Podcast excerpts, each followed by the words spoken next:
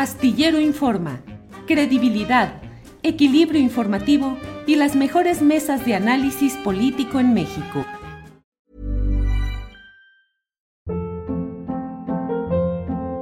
Hold up. What was that? Boring. No flavor. That was as bad as those leftovers you ate all week. Kiki Palmer here, and it's time to say hello to something fresh and guilt-free. Hello Fresh. Jazz up dinner with pecan-crusted chicken or garlic butter shrimp scampi. Now that's music to my mouth. Hello Fresh. Let's get this dinner party started. Discover all the delicious possibilities at hellofresh.com.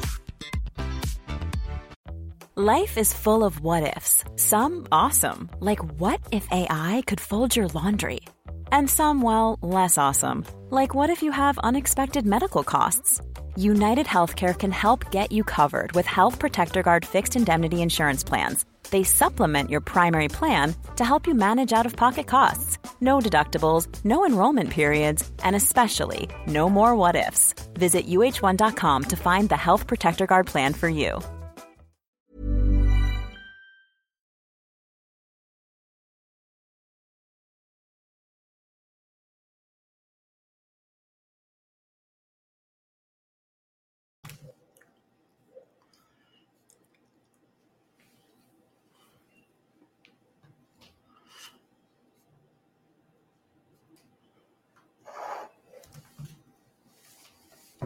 La una de la tarde, la una de la tarde de este jueves 10 de marzo y estamos ya aquí en Astillero Informa. Muchas gracias por acompañarnos en este proyecto periodístico que le lleva información, análisis y debate. Gracias por estar en Astillero Informa. Hoy tenemos muchas cosas interesantes. En un minuto, un minuto y medio estaremos con el doctor Lorenzo Meyer para que nos ayude a ir entendiendo muchos de los elementos discordantes, contradictorios, confusos eh, que pueblan la realidad nacional y los factores internacionales. Vamos a tener una amplia plática con el doctor Lorenzo Meyer para tratar de esclarecer o de preguntarnos juntos qué pasa en muchos de los asuntos complicados de nuestra realidad. Le vamos a hablar también de lo que está pasando en Tamaulipas.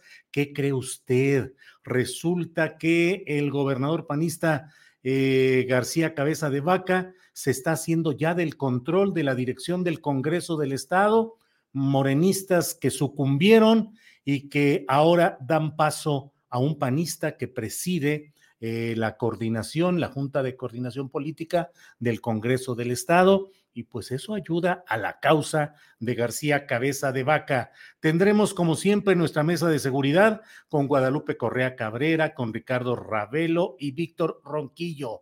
Temas, usted lo sabe, complicados, difíciles en la agenda de la seguridad pública, la seguridad nacional. Y tendremos como siempre toda la información relevante del día con la productora y co-conductora Adriana Buentello. Así es que siendo la una de la tarde con dos minutos, arrancamos y doy la bienvenida al doctor Lorenzo Meyer, historiador y analista político. Lorenzo, buenas tardes. Julio, muy buenas tardes. Micrófono, Lorenzo. Perdón, déjeme ver dónde está el micrófono aquí. Ah, que a lo mejor soy yo. ¿Tú me escuchas? Yo sí te escucho. Tú me escuchas, Lorenzo, pero yo a ti no. Eh, ¿Qué será?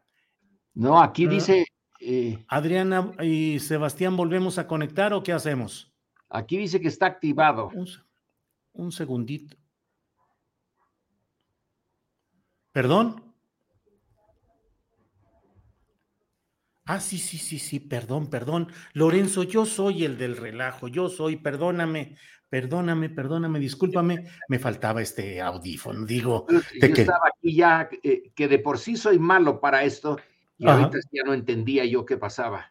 Bueno, pero lo bueno es que tú entiendes de lo importante y lo trascendente que es lo demás. Discúlpame por este error técnico que fue absolutamente mío. No tenía el audífono correspondiente a escuchar tu voz. Pero Lorenzo, ya estamos aquí. ¿Cómo estás? Buenas tardes.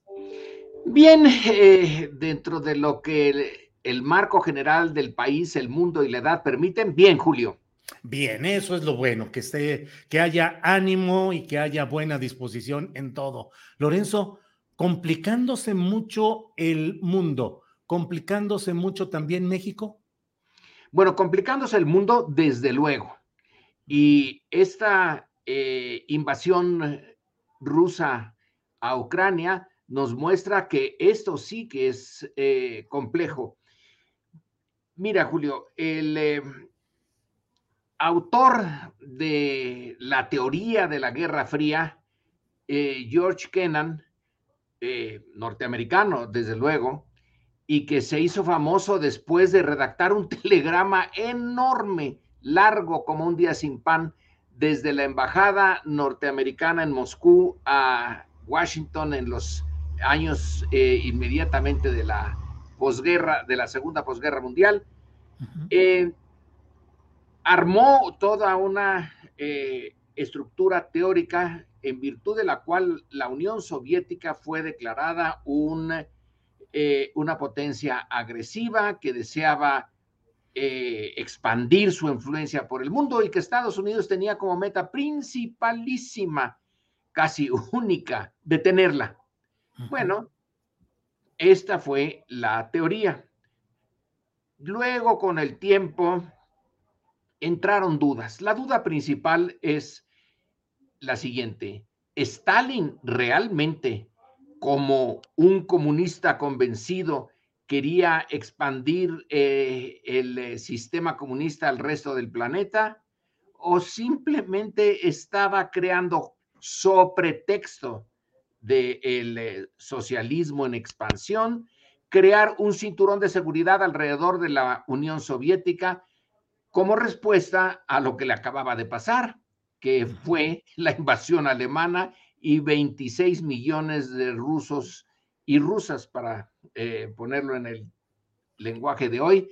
Eh, Políticamente correcto. Correcto. Entonces ya nada más faltaba decir rusitos y rusitas, porque murieron un montón de, eh, menores de edad en esa guerra, 26 millones.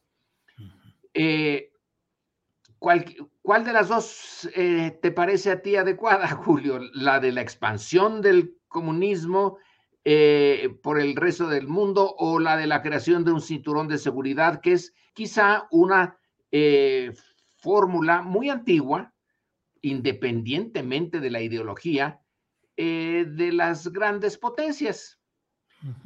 y, bueno, ahí que cada quien lo decida, pero me encontré con una declaración bueno, al menos está citado como tal, no la leí exactamente, eh, de este señor George Kennan, muchos años después, ya eh, acaba de prácticamente murió hace poco, en donde señalaba como parte del realismo político que Estados Unidos no debía, una vez que termina con la Unión Soviética, no debía eh, intentar llegar a ponerle en su frontera a los países de la OTAN, que eso iba a ser visto como un problema fundamental de su seguridad nacional. Pero resulta que le hicieron caso a George Kennan en cuanto a su teoría sobre la Guerra eh, Fría pero no se lo hicieron en relación a cómo eh, acabar y tener una relación con los rusos ya no en función de ninguna ideología, sino de los intereses mondos y lirondos de una gran potencia. Y bueno, es posible, es posible interpretar la actitud rusa como parte de un, de, de un proceso de detener a la OTAN porque Ucrania ya estaba muy cerca de la OTAN. No es parte de esa organización, pero eh, como se ha visto ahora que le han mandado armas, etcétera, todos los de la OTAN, bueno, se ve que tenían relaciones cercanas.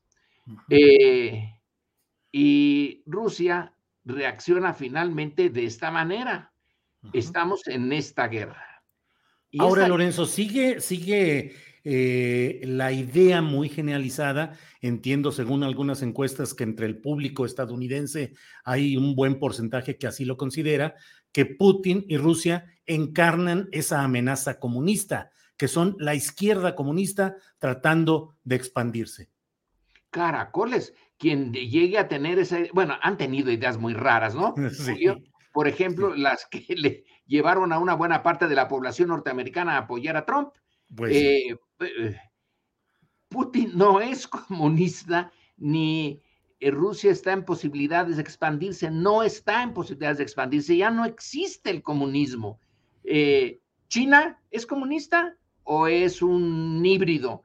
Vietnam, incluso Cuba, ya ya no va por ahí la, la, cosa, es mejor afrontarlo de una manera muy realista.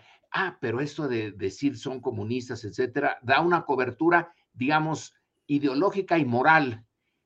Como los comunistas son malos, eh, y si tú los sigues calificando como malo, bueno, pues entonces te explicas muy fácilmente todo. Claro, es, quieren agredir y expandirse, pero la Unión Soviética ya no existe y Rusia está en un proceso de achicamiento, como que no se sanforizó y, ahora es cada vez más pequeña. Se le fueron unas de sus repúblicas, entre otras Ucrania. Eh, si uno lo ve como fríamente, con realismo político, dejando al lado elementos de moral internacional, es la defensa de, es la reacción de una potencia que va disminuyendo y pues, seguramente va a seguir disminuyendo en su poder, pero tiene bombas atómicas. Eh, y eh, que está sintiendo que ya le pusieron en la frontera pues a sus eh, enemigos, que lo que la OTAN quiere no es enfrentarse al comunismo, quiere enfrentarse a Rusia. Esta idea que viene de, de, mucho tiempo atrás, la posibilidad, eh, ya desde el siglo XIX se veía la, la posibilidad de este enfrentamiento en algún momento futuro y sí llegó. Entonces, ahora, Julio, ¿qué hacemos con esta guerra? Claro. Es curioso y preocupante y bueno, no curioso, es eh, mm, desesperante. En un mundo donde ya ganó el capitalismo, donde es el mundo de Francis Fukuyama, que por un lado la democracia liberal y por otro lado el mercado, pues el mercado ya está en todos lados. Y cuando tú desatas una guerra de estas, resulta que el mercado se resiente en mil partes y que incluso nosotros, México, que está tan lejos de Ucrania, eh, lo va a resentir por el problema de los energéticos, del petróleo. Entonces, nuestro petróleo está subiendo, ya está, ya rebasó los 100 dólares por barril. Vaya, vaya. Eh, pero nosotros también tenemos que importar gasolina, que también ya rebasó los límites. Entonces, eh, la posición de nuestro gobierno ahora es decir, bueno, vamos a balancear lo que ganamos con la eh, exportación de petróleo, que no es mucha, porque México no es un exportador importante de petróleo, y me parece muy bien que cada vez sea menos y que no exporte el petróleo, pero en fin, exporta, pero no mucho, e importa gasolina norteamericana que va a subir, está subiendo ya de precio. Entonces, mm. el gobierno quiere usar sus recursos extras para, pues, subsidiar, pues no hay otra. Eh, pero además está ya el problema de la inflación, que ya estaba, ¿no? Ya venía. Y nos venía en parte por problemas nuestros con la pandemia, etcétera, y en parte la importamos por la relación con Estados Unidos, y en Estados Unidos ya estaba desatada la inflación. Eh, entonces, ahí tenemos un problema más. Eh, y quién sabe qué vaya a pasar. Por ejemplo, Ucrania es la gran productora de trigo, ¿no? Y Rusia también es gran productora y exportadora de trigo. Entonces, si la sanción de Occidente, de Europa Occidental, de Estados Unidos, de sus aliados es vamos a no comprarles un grano de trigo, eh, bueno, pues el precio del trigo y de la harina y del pan y de todo eso va a subir en tiempos de inflación. Bueno, pues esto, y podemos seguirle eh, en otras áreas. El aleteo de la mariposa bélica en Ucrania puede provocar un tsunami en México. Exactamente. Pues yo no sé si un tsunami, pero que sí lo vamos a resentir. Comentaba yo ya en la mañana en un programa eh, que cuando yo era joven eh, leía mucho La familia Burrón. Sí, pues sí. La de Gabriel Vargas, ¿no? Y te acuerdas del personaje central Borola, que es un... Sí. Borola Tacuche. Borola Tacuche de Burrón. Tenía todas las virtudes y defectos de una clase media, muy media, que está a punto de caer o algo así. Entonces va al mercado eh, en esos años 50 y pide comprar algo y el que se lo vende eh, le da el precio y le dice, oiga, pero esto está carísimo pues que quiere marchar antes la guerra de Corea. Eh, pues y no tenía nada que ver porque eran tortillas. Entonces, eh, eso que yo lo tomé como chiste, ahora resulta que sí es cierto. Puede ocurrir eso. Eh, claro, hace días salió en un periódico y, y publicaron, reprodujeron la imagen donde decía, lo de Ucrania no afectará el precio de, de la tortilla en Chiapas. O sea, un periódico chiapaneco dando la noticia de que no se preocupe.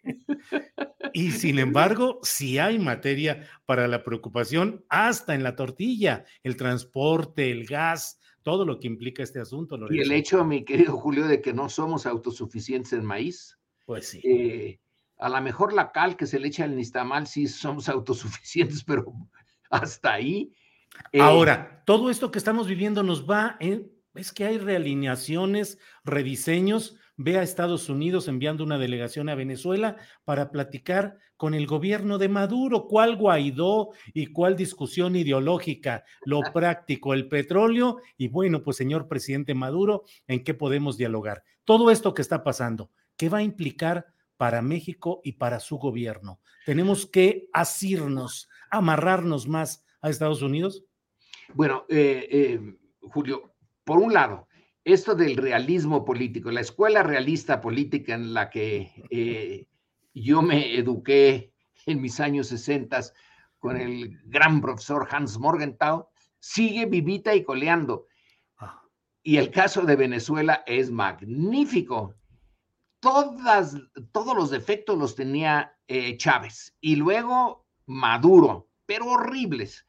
Le reconocen a un presidente en el exilio, a Guaidó, ¿no? Es una manera, eh, pues, muy dura de tratar a un país y durante la eh, pandemia no se le ayudó y los exiliados, las salidas de, de, de venezolanos por falta de trabajo, hambre, falta de medicinas, bueno, un desastre. Estaban haciendo con eh, Venezuela lo mismo que se había hecho con Cuba. Y de repente todas las razones morales, porque eran morales, ¿eh? Sí. Las que llevaban a tomar distancia de este gobierno eh, corrupto, autoritario, etcétera, pues resulta que, fíjense que eh, mejor no, mejor eh, dialogamos. Bueno, entonces el realismo está ganando, ¿verdad? Eh, no las ideologías ni nada por el estilo, en momentos críticos, en coyunturas críticas, puro realismo. ¿Qué es lo que México, en qué medida se ve afectado? Recuerda que por la derecha mexicana, por un buen tiempo, exigió, porque así se dice ahora, yo leo la prensa y en todos lados dicen exigimos, en vez de decir pedimos, todos exigen. Exigió eh, que la relación con Venezuela eh, siguiera la del resto de América Latina, la de la OEA, eh, que también es otra organización creada por la Guerra Fría como la OTAN. Eh, y México tomó distancia, como con el caso de Cuba, ¿no? en los años 60. Me parece bien nuestra política, por un lado, el realismo nos dice, y creo que ya lo aceptó Andrés Manuel Obrador eh, desde hace tiempo, es que económicamente estamos uncidos a los Estados Unidos. Ya. Eh, esto el, es ya se hizo inevitable. Quizá fue una opción cuando Salinas lo decidió, creo que ya no lo era, pero ahora menos. Entonces, económicamente estamos eh, dentro del primer círculo de la economía norteamericana. Somos parte de ellos ya. Eh, pero políticamente tenemos, creo yo, eh, que intentar una cierta, eh, una cierta distancia para mantener, pues, la autonomía y la soberanía que puede mantener un gobierno y un país como México. Soberanos al 100% no hemos sido ya desde hace mucho tiempo. Y no podemos serlo porque la simetría de poder es brutal. Otra vez el realismo, pues, ¿qué, se puede hacer frente a un, eh, eh, una potencia como Estados Unidos y siendo sus vecinos? En mutatis mutandi estamos como Ucrania, eh, a merced de, de lo que el vecino considere que es su interés en relación a nosotros. En tiempos normales más o menos nos toleran eh, cierta independencia y el juego mexicano es mantener esa cierta independencia en lo más que se pueda. Claro, llegados puntos críticos, no, no hay posibilidades.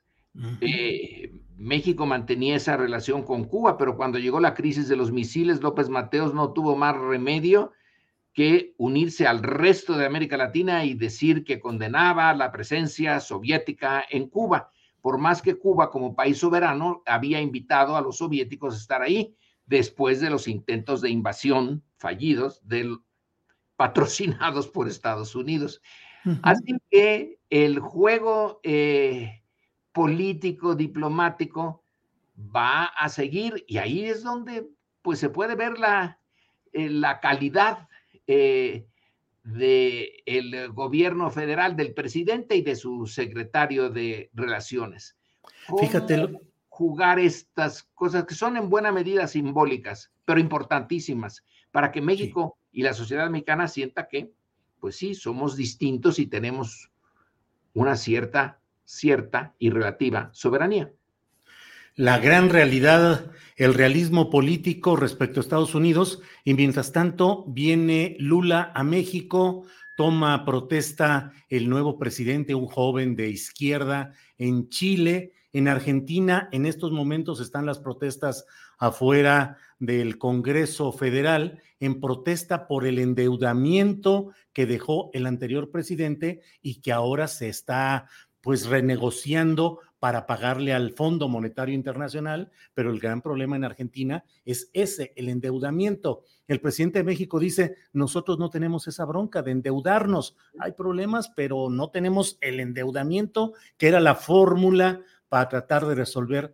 los problemas inmediatos. Pero te pregunto, Lorenzo, a pesar de todo esto, pues nuestra relación con el sur es más retórica, doctrinal y aspiracionista pero la realidad política del norte nos apabulla.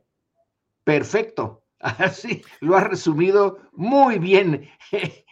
Bueno, palomita, maestro. Dentro de la escuela eh, eh, realista de la política internacional. Y sin embargo, sí tenemos que usar ese, eh, ese elemento. Con Brasil hemos tenido malas relaciones. Eh, el grueso de los mexicanos no nos damos cuenta porque Brasil está muy lejos y no estamos en su esfera de influencia, pero han sido malas relaciones ya, llevamos buen tiempo. A Brasil no le gustó para nada que México entrara al Tratado de Libre Comercio, ya, porque entonces lo vio ya muy cercano a Estados Unidos. Pero Lula, eh, que es buen punto el que traes, eh, Lula representa, si gana, y espero que gane, representa algo muy cercano al eh, gobierno actual en México. El eh, Boric, que en Chile le dicen el Boris, el Boris chileno, también no son, eh, no están comprometidos con una ideología de izquierda a la antigua, en donde se aceptaba que la historia era la que tenía la última palabra y quisieras o no quisieras, el desarrollo histórico estaba predeterminado. Bueno, ahora ya pocos dicen eso. Eh, el futuro está siempre en juego, la moneda está en el aire. Si ya no hay una izquierda doctrinaria, quedan algunos por ahí, pero la el tipo de gobierno de Andrés Manuel, el que hizo Lula y el que podrá ser el de eh, Chile, el de Bolivia, el de Perú, eh, bueno, tienen mucho en común eh, un, un, cierto esquema no doctrinario de izquierda en donde se trata de crear sociedades menos desiguales, menos brutales y gobiernos relativamente honestos, que digo relativamente porque un gobierno realmente eh, pulcro, pues estamos lejos de lograrlo. Y la presencia ahora de China en Argentina. Argentina ya tiene una relación con China que nosotros no tenemos, por cierto. Todo lo contrario. Ese lujo. ¿no? Pero este, hay ya una, una pluralidad en América Latina. Sí, sigue habiendo gobiernos de derecha, pero están como bajo asedio. Y la izquierda es una izquierda más laxa, a la cual no puedes, aunque lo están intentando hacer las derechas, acusarla como antes de comunismo, que era la manera de eh, desautorizar todo en la izquierda son comunistas, son apátridas, eh, obedecen a Moscú y les importa muy poco su país y sus eh, características propias y andan, son antidemocráticos y andan vendiéndose a los rusos. Todavía eso se lo dijeron a, a Andrés Manuel, aunque él lo tomó con a broma y este, en un video allá en Veracruz dijo que estaba esperando un submarino ruso para que le trajera el oro de Moscú. Andrés Manuelovsky. Sí, Andrés Manuelovsky. Esa, esa broma no la hubiera podido hacer hace 30 o 40 años, cuando la Guerra Fría seguía eh, muy vigente. O bueno, ahorita sigue. Es, curioso, ¿verdad? Es como otra, otra etapa, otro capítulo de la Guerra Fría. Pero ya el oro de Moscú para nosotros ya no es factible.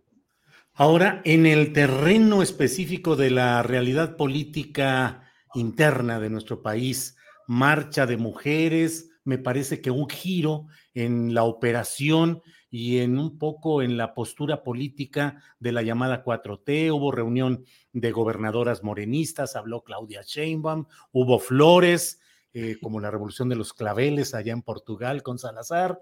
Eh, bueno, pero pues está ese tema de la marcha feminista que afortunadamente se desahogó sin problemas físicos mayores.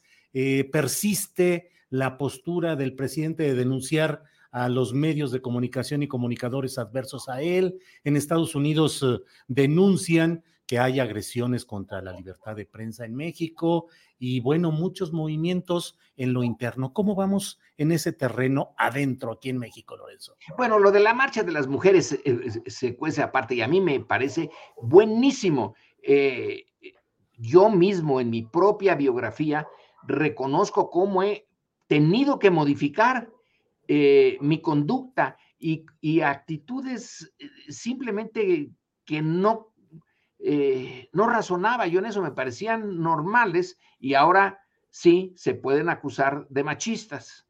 Bueno, nos están educando y ellas también se están educando a una eh, transformación cultural que podemos llamar revolución cultural, aunque eh, recuerde a los chinos, pero sí, sí puede ser una revolución cultural, una revolución después de siglos, milenios, ¿no?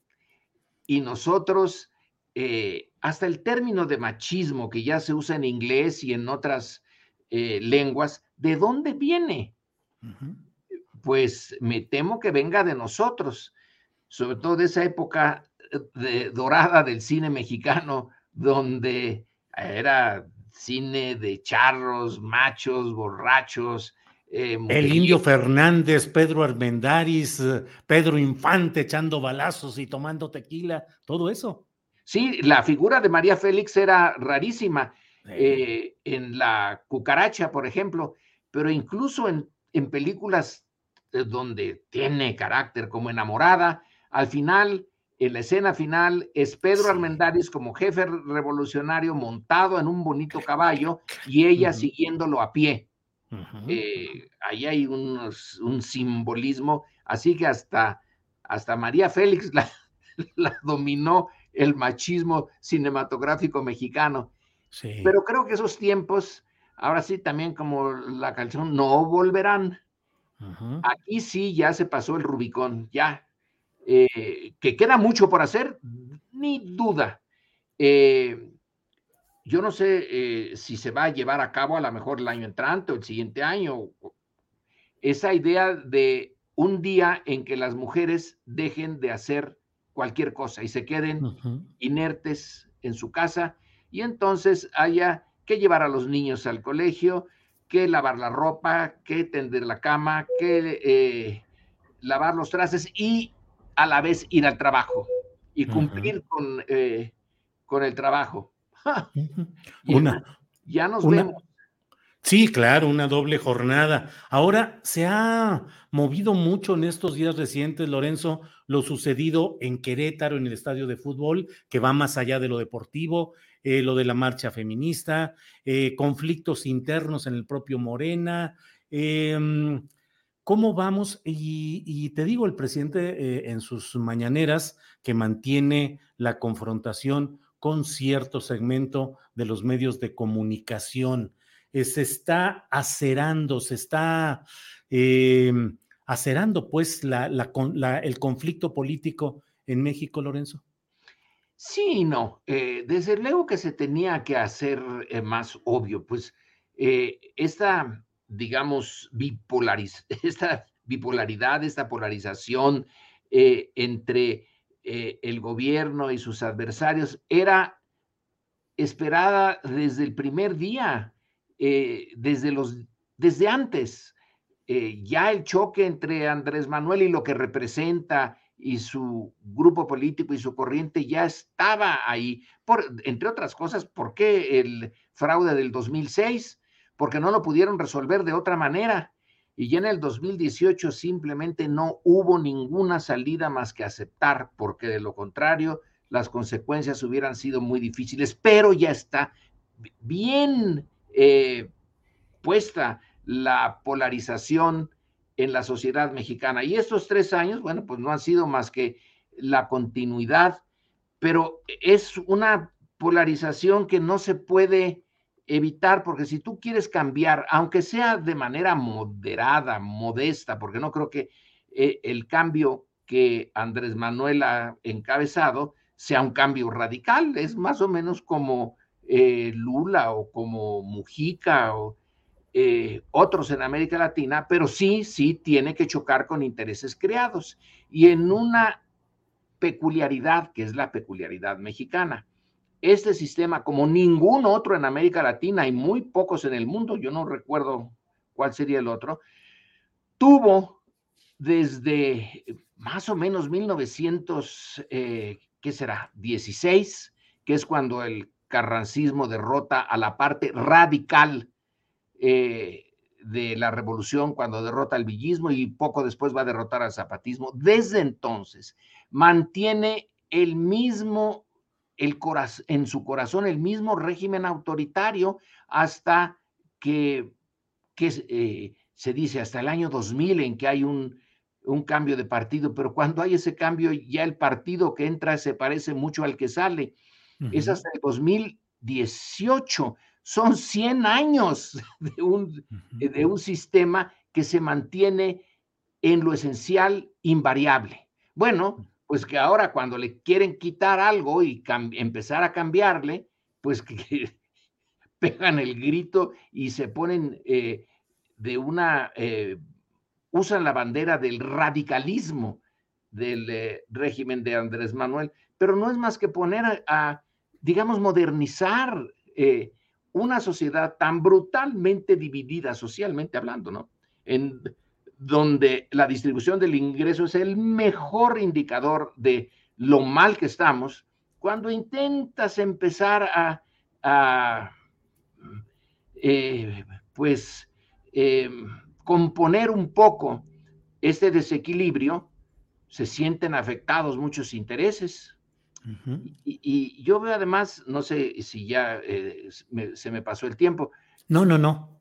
Eh, yo veo además algo que no, no, me había yo percatado muy bien hasta leerlo eh, en un profesor norteamericano, que él pensando en su sociedad, en su sociedad en donde el Black Lives Matter y a raíz de la elección de Biden y la eh, resistencia de, Trump, eh, él señala que la derecha considera un agravio y está pensando en su sociedad y en las sociedades europeas, no en México, desde luego, ni en América Latina.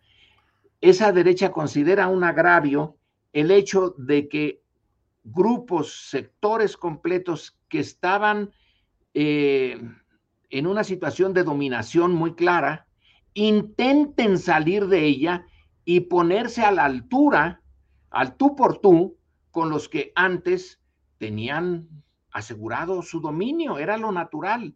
Él está pensando, este autor, en los afroamericanos, que ahora resulta que ya hasta llegan a tener un presidente y eso es lo que hace que Trump y los suyos eh, se, se, histericen. Eh, en México es el equivalente, el que primero los pobres, eh, y que lo repita una y otra vez, y que empiece ligeramente a hacer algo al respecto con las becas, los dineros que reparte, que no son gran cosa frente al, al problemón que se tiene, ni siquiera frente al Producto Interno Bruto, pero el discurso, el discurso de López Obrador es lo que les ha de poner enfermos, aunque no les afecte en nada. Hay mucha parte de la clase media que no se le ha quitado un centavo y sin embargo está furiosa, porque de alguna manera sienten que están perdiendo, eh, que es un juego suma cero. Lo que alguien abajo gana, lo pierden ellos. No en dinero, pero sí en como en importancia social, en prestigio. Y bueno, eso puede doler tanto como si les quitaras impuestos, si les pusieras impuestos y les quitaras dinero. Ahora, Lorenzo, te quiero preguntar, durante mucho tiempo mm, consideramos que el presidencialismo mexicano era faraónico, era imperial, eh, el ya fallecido doctor Jorge Carpizo hablaba de las facultades metaconstitucionales del presidencialismo mexicano. Ese presidencialismo eh, omnipotente solo funcionaba si estaba de acuerdo con los grandes intereses dominantes. Te pregunto para llegar a esto, ¿López Obrador no puede tener esos poderes tan omnipotentes porque quiere cambiar las cosas? Sí, porque eh, la eh, es mi visión, ¿eh? la idea es usar esa parte del gobierno que él controla, que no controla todo el gobierno, obviamente. Nada más ve al INE y, a, otros organismos eh, llamados independientes y desde luego están las bancadas en el Congreso y los partidos de oposición, etcétera. Pero lo que él tiene de poder dentro del gobierno está usándolo para modificar el régimen dentro del cual se mueve el gobierno. Eh, las, eh, las fórmulas para que finalmente llevan a eh, repartir beneficios y cargas en la sociedad. Entonces, el, el, acuerdo más bien tácito, pero era obvio para todos, de que el sistema, el régimen político autoritario mexicano estaba hecho para extraer recursos a la sociedad y repartir esa extracción entre la capa alta del gobierno y la capa alta de la estructura económica. y ese acuerdo hacía que eh, funcionara eso casi como relojito, o mecanismo de relojito. Cuando había algún tipo de choque entre intereses, por ejemplo, económicos fuertes y el gobierno, entonces salía la Suprema Corte, a la cual se le daba permiso de que fuera en contra de la eh, dicho por el presidente para ya no molestar a esos que se habían molestado. Y tenía pues una válvula de escape para cuando había choques. Pero en general no había, estaban más o menos eh, de acuerdo. El sistema funcionó muy bien, bueno, razonablemente bien por un siglo. Sí. Y en ese siglo se crearon muchas de intereses y que ahora resisten. Claro. Lorenzo, eh, como siempre, te agradezco mucho tu amabilidad para estar con nosotros. Cierro haciéndote esta pregunta. En ese realismo político, eh, la estrategia del presidente López Obrador ha sido polarizar para mantener su base social y mantenerse en pie de combate en la mañanera, en sus discursos, en todo, y no convertirse en un presidente tradicional que simulaba estar atento a todos que en el fondo era no estar con nadie, y por otra parte, aparentar siempre estar concentrado en el oficio de gobernar y no conceder tanto a los medios, a la difusión, a la batalla política e ideológica. ¿La, ¿Es correcta esa estrategia del presidente de polarizar y estar en pie de combate? Eh, sí, eh, pero yo no diría que él es el que polariza. Es que la, es, todo el régimen, eh, cuando tú quieres cambiarlo, polariza, porque no hay una concepción. Yo recuerdo en estos, en estos días el libro de Pablo González Casanova de la democracia en México, que se publica a principios de los 60, que es un alegato, es, un, es la primera descripción hecha por un eh, científico social mexicano del todo, de todo el sistema, bien hechecita, eh, con un elemento de marxismo bien importante, pero también tomando en cuenta eh, elementos teóricos de la sociología eh, no marxista, la que dominaba en Estados Unidos. Y llega por las dos vías, llega a lo mismo, que recordemos, es principios de los sesentas. Y considera que ha demostrado que era tiempo de modificar el régimen autoritario desde arriba, desde arriba, que tenía la capacidad, tenía el tiempo y debía de tener el interés de hacerlo, porque seguir manteniendo eh, todas las fichas eh, en unas cuantas manos de el presidente, gobernadores, eh, y grandes empresarios, era una receta para el desastre, porque el sistema iba a cambiar, tenía que cambiar, por la buena o por la mala, de manera razonable o de manera más bien crispar, violenta, etcétera. Bueno, nadie le hizo caso. Echeverría hasta lo sacó de la UNAM cuando él era, llevaba apenas eh, el inicio de su rectoría ¿Y qué le pasó a Echeverría? ¿Qué le pasó a, Díaz Ordaz? Pues que tuvieron que recurrir a la represión, al 61, 68, 71, y la guerra sucia de los años 70 y todavía principios de los 80. Y entonces, después de asimilar ese trancazo o esos trancazos, que a quienes realmente les costó fue a los que estaban intentando eh, acabar con las inercias autoritarias, les costó la vida, la cárcel, la persecución, etcétera. Pero en fin, ahí viene Reyes Heroles y este dice que una reforma eh, electoral y una reforma política y luego otra reforma política, etcétera. Es eh, una resistencia y una polarización que se pudo haber evitado, pero no se hizo. Entonces, que se advirtió, sí, que el libro de don Pablo está allí para mostrarlo, las razones para cambiar desde arriba. Entonces esto, Andrés Manuel lo que hace es, empezar a cambiarlo desde abajo con la movilización de los de abajo, con su primero los pobres. Porque antes, los que estuvieron antes, no lo quisieron hacer.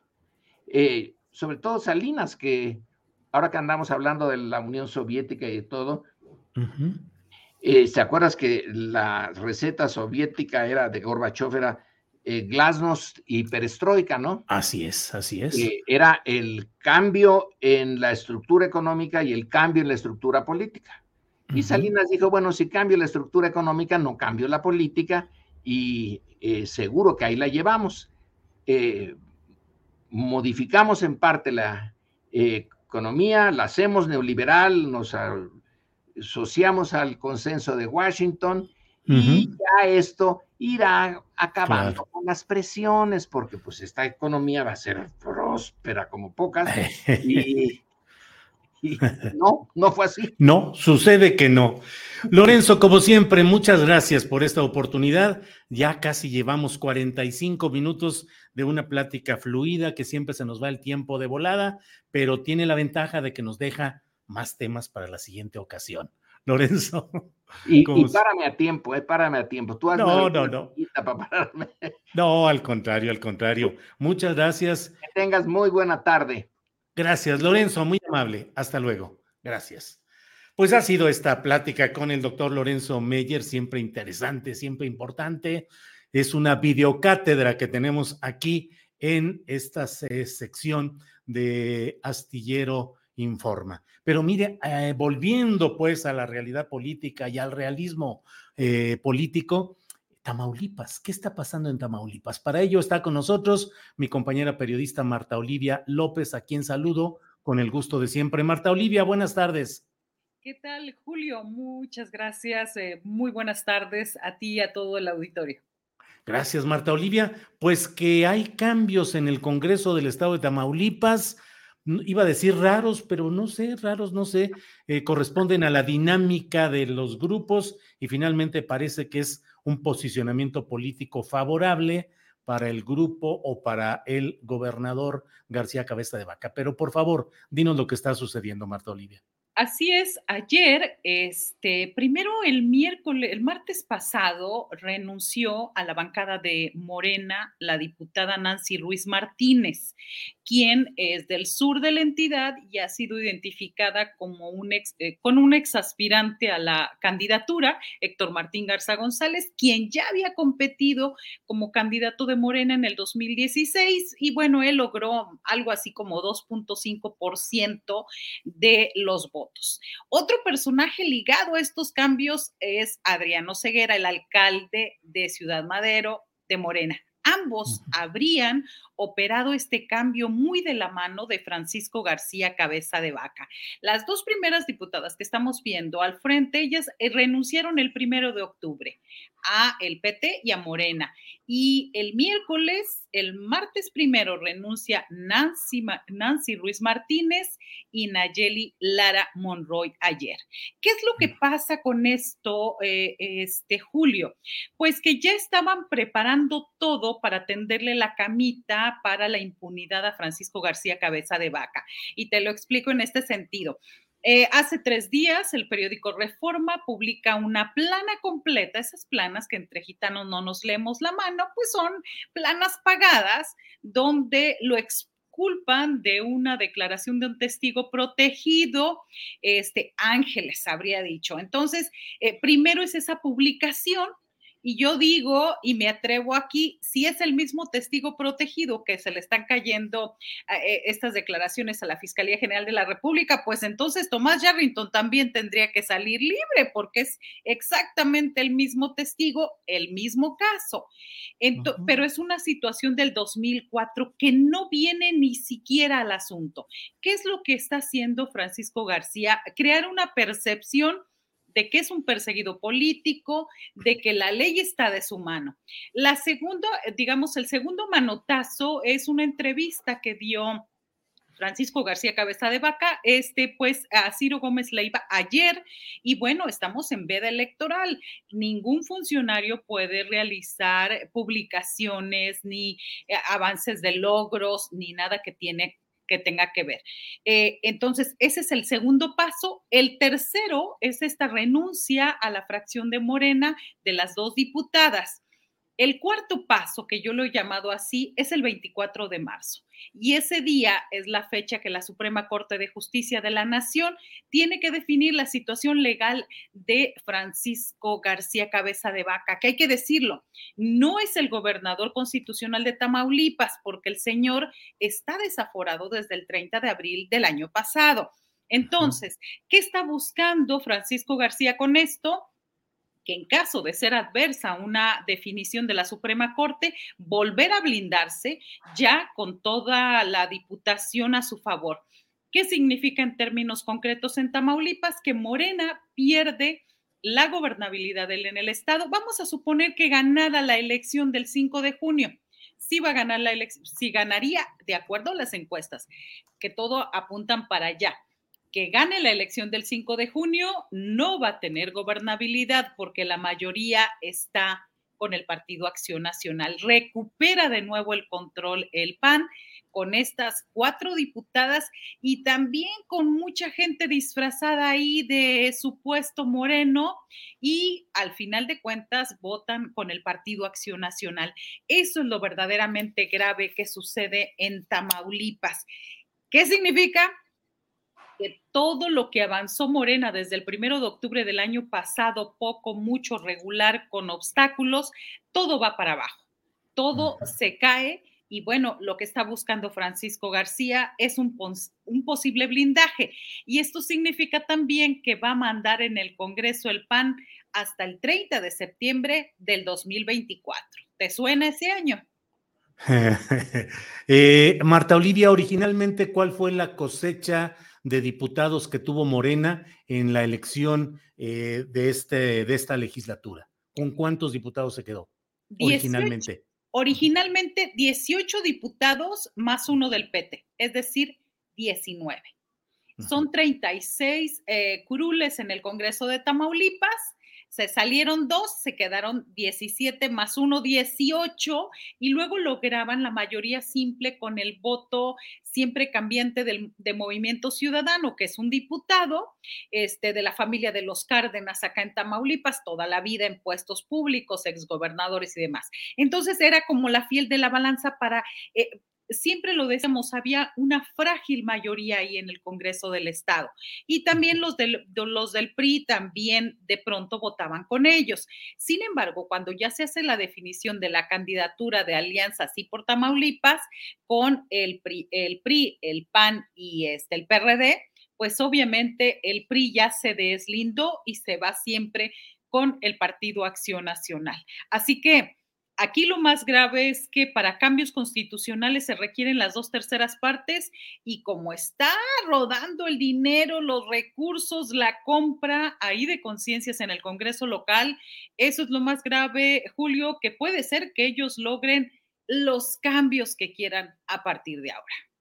Salió el diputado de Morena, Armando Certuche, que es quien presidía la Junta de Coordinación Política. ¿Y quién queda, Marta Olivia? Eh, él sigue siendo el primero. El presidente de la Junta de Coordinación Política es Félix El Moyo García, un panista de Nuevo Laredo. Él es el presidente de la Junta de Coordinación. Sin embargo, pues ahí está todavía una discusión, porque el voto ponderado lo sigue teniendo Morena y esa es parte de la discusión que se está dando ahora en el Congreso del Estado. Por lo pronto, había un gran letrero afuera del Congreso que decía la Casa del Pueblo.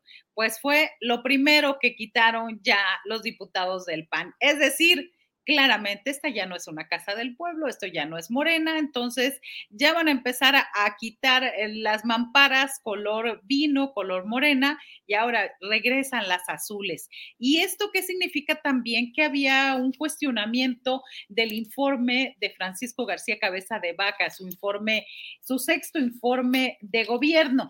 Y esto se mueve para el día 10, eh, eh, para el 15 de marzo a las 18 horas. Es decir, ya no hay nada que le impida, lo que había dicho Morena es que solamente entregara su informe y punto. Sin embargo, el señor pues lleva eh, eh, publicitándose, informando, él anda plena campaña en todo el estado. Al respecto, hay una denuncia por 45 publicaciones en sus redes sociales de logros personales y logros de gobierno. Y Julio, el Instituto Nacional Electoral no le ha dicho ni siquiera tienes una hora, tienes tres días para bajar de tus redes sociales toda la difusión de gobierno y personal que está haciendo.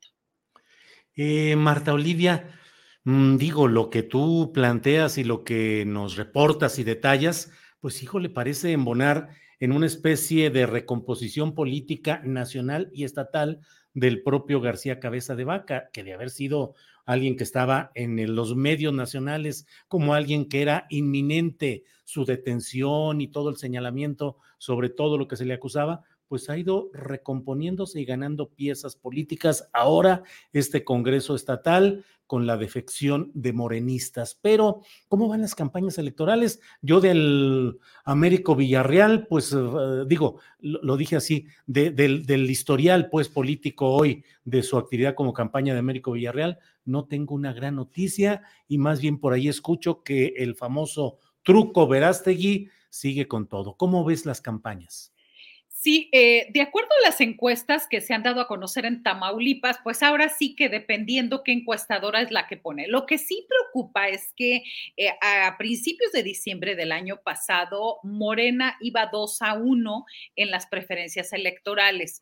Eh, se ha estado cerrando la brecha. Los datos más catastróficos dicen que apenas es de una diferencia de 7 puntos porcentuales. Sin embargo, hoy en Col, en el periódico La Universal, y lo digo con mucha reserva, da a conocer esta encuesta donde sigue 2 a 1 Américo Villarreal Anaya, el senador con licencia, sobre eh, César Verástegui Hostos. Así que el truco. ¿Qué trae el truco? Trae todo el dinero del gobierno del estado. Más o menos te estoy hablando, en este mes, desde el mes de enero, trae una proporción de 400 mil despensas en todo el estado por mes de aquí hasta junio. Trae todo el programa alimentario, trae todo el programa político. Hay un reparto indiscriminado de recursos económicos por parte del Partido Acción Nacional. Hay una, un trascendido, un rumor que no está confirmado, que habría entregado a las diputadas entre 5 y 10 millones de pesos para renunciar a Morena. Eso es de lo que se está hablando. Ahí lo que dicen algunos analistas y politólogos es que eso sigue la percepción de que va ganando el PAN, se está dando en un nivel hacia arriba, en el nivel político, en el nivel de los medios, redes sociales. Sin embargo, que eso no ha permeado abajo, donde, hay que decirlo, hay un anticabecismo tremendo en todo Tamaulipas. ¿Por qué? Porque vemos a un gobernador desaforado que busca los resquicios legales para seguir. Y también vemos una Suprema Corte de Justicia de la Nación que le queda a deber mucho a Tamaulipas porque no resuelve esta situación en la que nos mantiene ahora. Entonces, es el, eh, mientras dicen los operadores y los politólogos, mientras eso no baje a, a territorio, pues Morena sigue igual. Morena me parece que tiene la delantera todavía por el efecto Andrés Manuel López Obrador, también por el efecto anti Francisco García Cabeza de Vaca, que gracias a la legislatura panista de la 64, la pasada, gracias a eso le permitió expropiar terrenos de la playa de eh, Ciudad Madero, la playa Miramar y también en la playa La Pesca. Estamos hablando de cantidades millonarias, más o menos de casi 100 hectáreas de playa y demás, despojando a los, este, pues a las personas que viven ahí, a los que compraron, que no son terrenos federales, hay que decirlo, que son dueños desde el año 1800. Entonces, eso es lo que se ve lo que se observa, no hay un gran reparto de recursos por todas partes en Tamaulipas. Hay un reparto de puestos, de cargos. Este, el truco se ha convertido el Santa Claus en pleno marzo.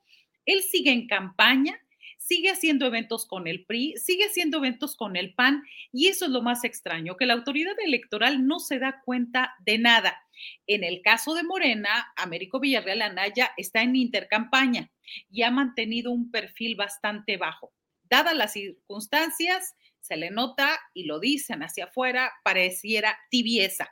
Lo que sí es cierto es que hoy a las 5 de la tarde hay una rueda de prensa donde alguien tiene que asumir la dirigencia de Morena que no existe que no existe en el Estado y esta es la gran oportunidad para, bueno, ver algún liderazgo político.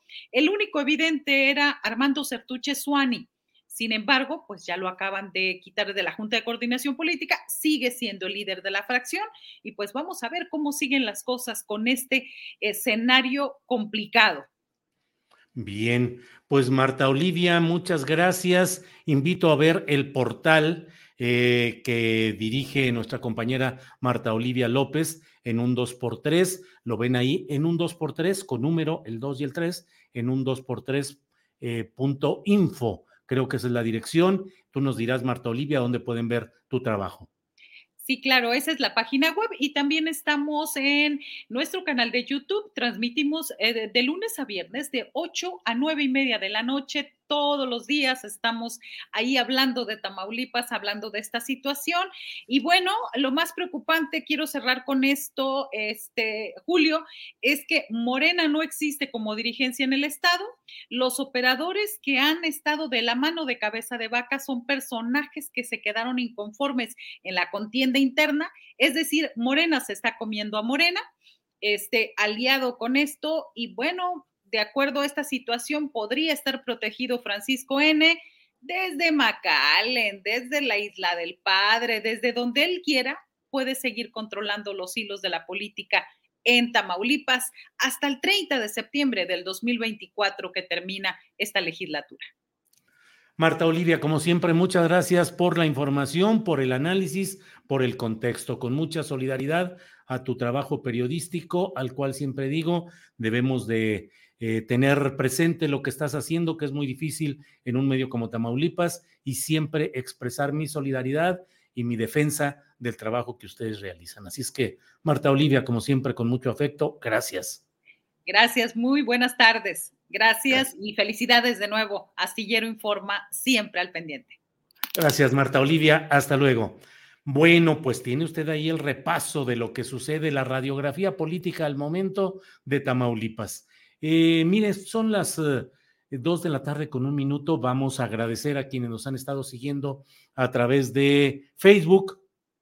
Los jueves eh, solemos dar las gracias y pedirles que pasen a la transmisión directa en YouTube debido a que las reglas de transmisión en Facebook son más estrictas en cuanto al tratamiento de temas que con profundidad, con inteligencia, con seriedad tratamos en la mesa de seguridad pero luego son temas que generan eh, problemas, incluso pueden llegar a cancelación del canal en Facebook. Para proteger pues ese espacio, vamos a dejar ya la transmisión en Facebook e invitamos a quienes están ahí para que nos acompañen en la transmisión a través de YouTube, donde aquí seguimos.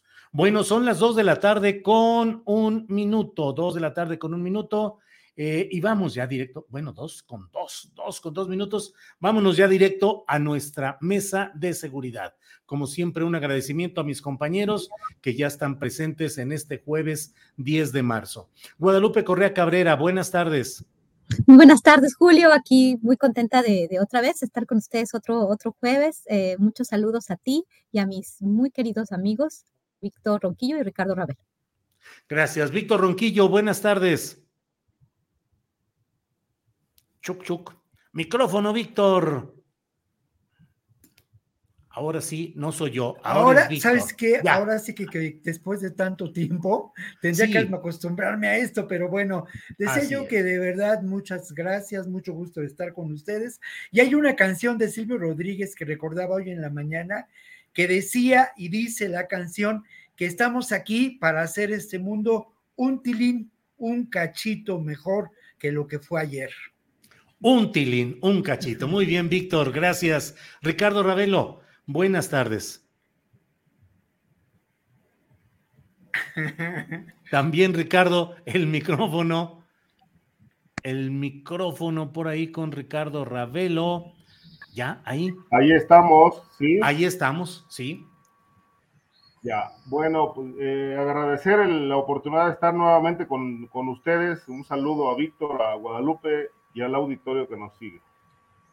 Bueno, muchas gracias. Gracias por a los tres por estar aquí en esta mesa de seguridad siempre esperada y de la que siempre aprendemos muchas cosas.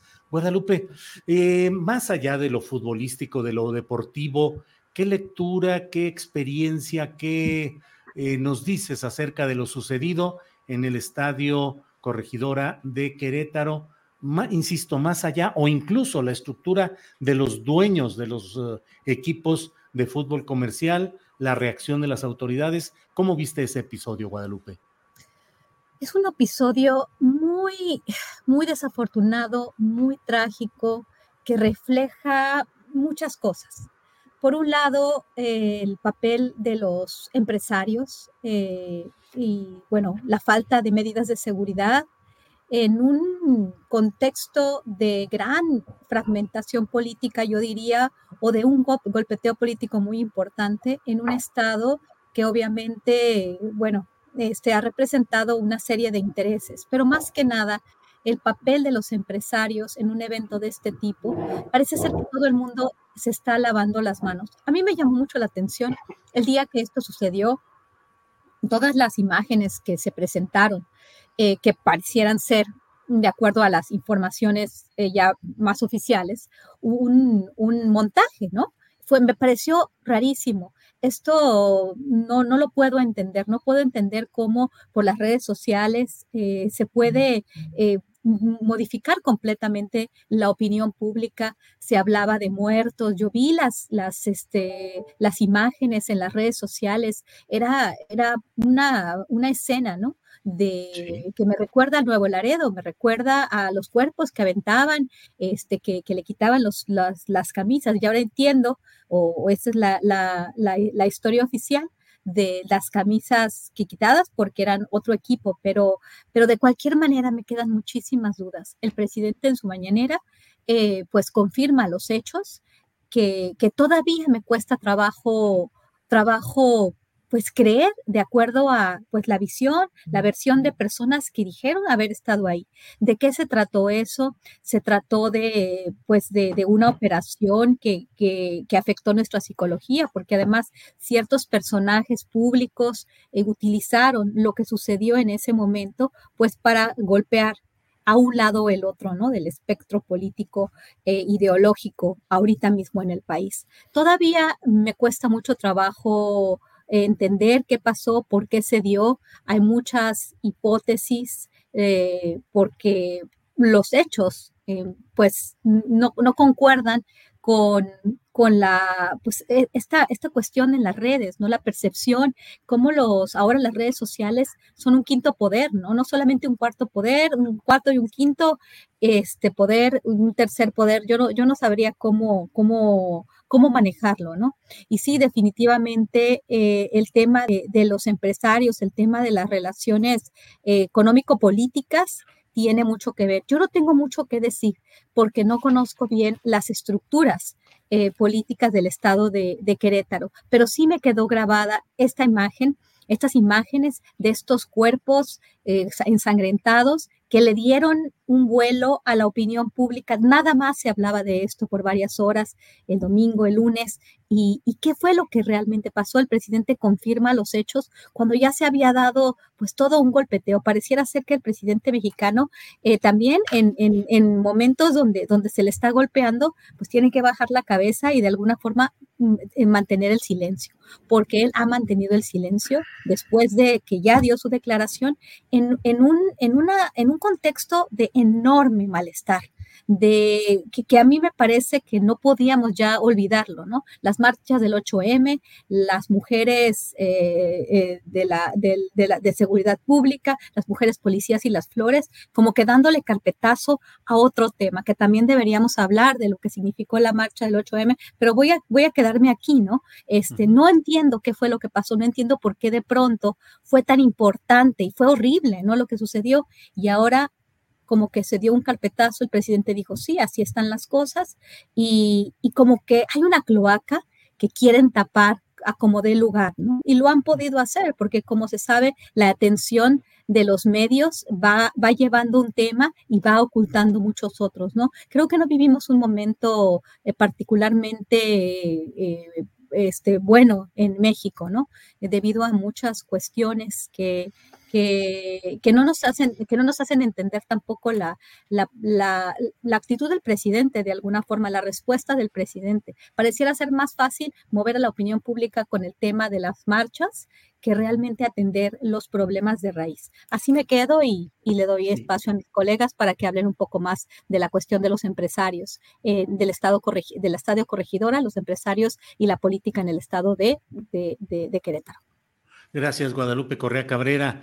Em, Ricardo Ravelo eh, dice, hoy ha publicado en la sección en español de opinión del Washington Post, ha publicado Osvaldo Zavala, nuestro compañero y amigo, eh, una, un artículo en el cual, eh, según el resumen que pone en un tuit, dice, asumir que hay narcoviolencia en el fútbol no solo no contribuye a esclarecer lo ocurrido, exculpa la corrupción endémica de altos funcionarios, corporaciones de seguridad privada y poderosos que controlan equipos, estadios y ligas. ¿Qué opinas, Ricardo, sobre lo que pasó en ese estadio, el manejo mediático, las sanciones y la presencia de grupos o intereses o dinero del crimen organizado en la estructura del fútbol comercial profesional? Ricardo.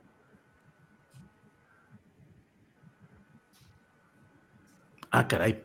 Bueno, creo que se quedó. Eh, Ricardo, ¿no se te escucha? Tu negocio, decía. Sí, ahí estoy. Ahí estás, ahí estás, Ricardo. De acuerdo. Decía, el fútbol es un, es un gran negocio. Eh, obviamente me parece que la sanción a los directivos del club eh, de eh,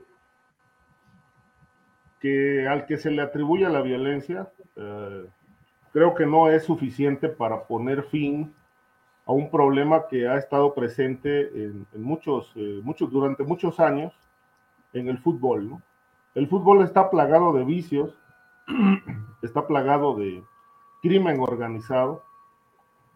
Se sabe que desde hace mucho tiempo hay hay temas de lavado de dinero que no se han investigado. Ahí está el caso de la cooperativa Cruz Azul, el, que fue señalado el anterior presidente de la cooperativa, Billy Álvarez, de, precisamente de lavar dinero, de hacer importantes negocios con negociando eh, eh, resultados. Digo, ahí están ocho finales perdidas del equipo Cruz Azul que no se explican de manera deportiva, ¿no? Este, teniendo ya marcadores eh, eh, abultados eh, como ventaja y de pronto son alcanzados y pierden las finales. Esto ahora se sabe que era un gran negocio de los Álvarez.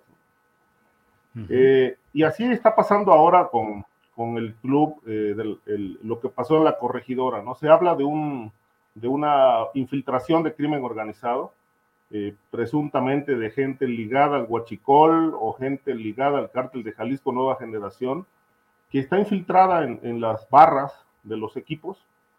Pero lo que me sorprende todavía más es que ante un problema de inseguridad pública gravísimo, eh, se esté optando por coartar libertades. Eh, ¿Y a qué me refiero con la sanción de que las porras rivales ahora no pueden entrar a los estados? Me parece que todo esto viene a, viene a, hacer eh, una, una, medida que, lejos de corregir un, problema de fondo, me parece que solamente se está optando por las formas, ¿no? Ya no van a entrar las barras opositoras. It's that time of the year. Your vacation is coming up. You can already hear the beach waves, feel the warm breeze, relax and think about work. You really, really want it all to work out while you're away. Monday.com gives you and the team that peace of mind. When all work is on one platform and everyone's in sync, things just flow wherever you are. Tap the banner to go to Monday.com. Hey, it's Ryan Reynolds, and I'm here with Keith, co star of my upcoming film, If, only in theaters, May 17th. Do you want to tell people the big news? All right, I'll do it. Sign up now and you'll get unlimited for $15 a month in six months of Paramount Plus Essential Plan on us. Mintmobile.com slash switch. Upfront payment of $45 equivalent to $15 per month. Unlimited over 40 gigabytes per month. Face lower speeds. Videos at 480p. Active Mint customers by 531.24 get six months of Paramount Plus Essential Plan. Auto renews after six months. Offer ends May 31st, 2024. Separate Paramount Plus registration required. Terms and conditions apply if rated PG.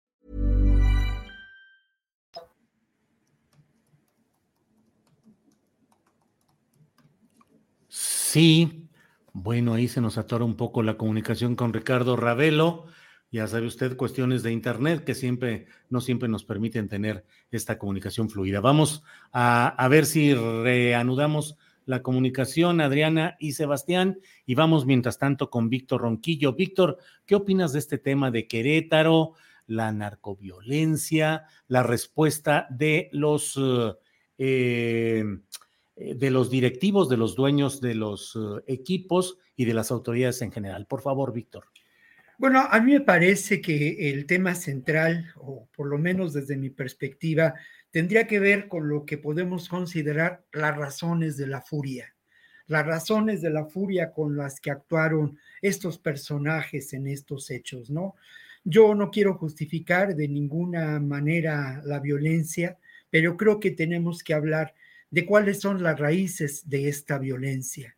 Y entonces uno tiene que preguntarse de dónde vienen estos personajes que pertenecen a las barras, que por otro lado son una forma de control dentro de las propias organizaciones y empresas futbolísticas y son también una forma de presión en distintos ámbitos, incluso en el ámbito político. Estas personas proviene ni más ni menos de lo que podemos considerar no solo la precariedad laboral que existe en Querétaro y su proyecto neoliberal de Estado. Eh, Querétaro es uno de los estados donde existe un alto número también de desempleo, pero no solo provienen de esta precariedad laboral, estas personas provienen de lo que podemos considerar la precariedad de la vida son personas que tienen muy poco horizonte de futuro. Son personas que lamentablemente en muchas ocasiones son lastradas por las adicciones. La adicción, el reparto de drogas fuertes, de las llamadas tachas, es común en estos ámbitos futbolísticos. Y lo otro, el gran negocio de la venta de alcohol, del que se ha hablado ya eh, de manera insistente en los medios, es sin duda parte de este combustible que genera la violencia. Pero ante todo, la violencia proviene de esta insatisfacción existencial que acomete a estos personajes.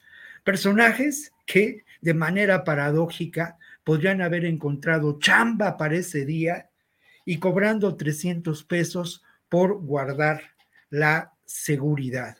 Hay otro elemento que yo quisiera señalar y que pongo sobre la mesa, un par de declaraciones muy oportunas, la verdad, realizadas o encontradas, reporteadas por colegas del periódico Reforma, por esas infanterías del periodismo que hacemos la chamba más allá de eh, pues el periódico en que nos encontremos o el medio en que nos encontremos. Una de esas declaraciones hablaba precisamente de la pugna que existía entre eh, personas integradas al cártel Jalisco Nueva Generación, uno de sus líderes en Querétaro y eh, personas ligadas al huachicoleo. Esto, esto es posible, sin duda. Y luego lo otro, en otra declaración publicada en la sección deportiva de reforma en días subsiguientes, se hablaba, eh, un, reportero, pues eh, publicó lo declarado por una persona en Facebook que mencionaba que, pues, las, eh, eh, las fuerzas policíacas, los encargados de la seguridad, dieron todas las facilidades para que se llevara a cabo esta realidad. Yo quiero señalar lo siguiente, es posible que se haya tratado de un, un, enfrentamiento entre grupos del narcotráfico en, la, en las tribunas del Estadio Querétaro, lo veo muy difícil. Eh, creo que no, que no corresponde a ello, corresponde a lo que mencionaba anteriormente y también es posible que se haya tratado de un acto de desestabilización al actual gobierno de la cuarta transformación. Honestamente también, también lo veo muy difícil y creo que proviene, proviene de esta terrible furia que mencionaba al inicio de mi comentario, Julio. Bien, gracias, Víctor. Eh, Guadalupe, Guadalupe Correa Cabrera. Eh, pues el otro. Perdón, sí, adelante, Guadalupe. Puedo, puedo nada más, este, quisiera, quisiera es que yo no quería realmente em, eh, entrarle muy bien al debate porque, porque todo esto, eh, lo, lo, que sucedió en Querétaro, me parece que, que es difícil de, de, de, poder ah, este, hacer, tener una opinión porque no se han hecho investigaciones y lo que se puede decir, yo de, de verdad cuando empiezan a decir el Huachicoleo y el Cártel Jalisco Nueva Generación, yo vuelvo a preguntar, ¿quién es el Cartel Jalisco Nueva Generación?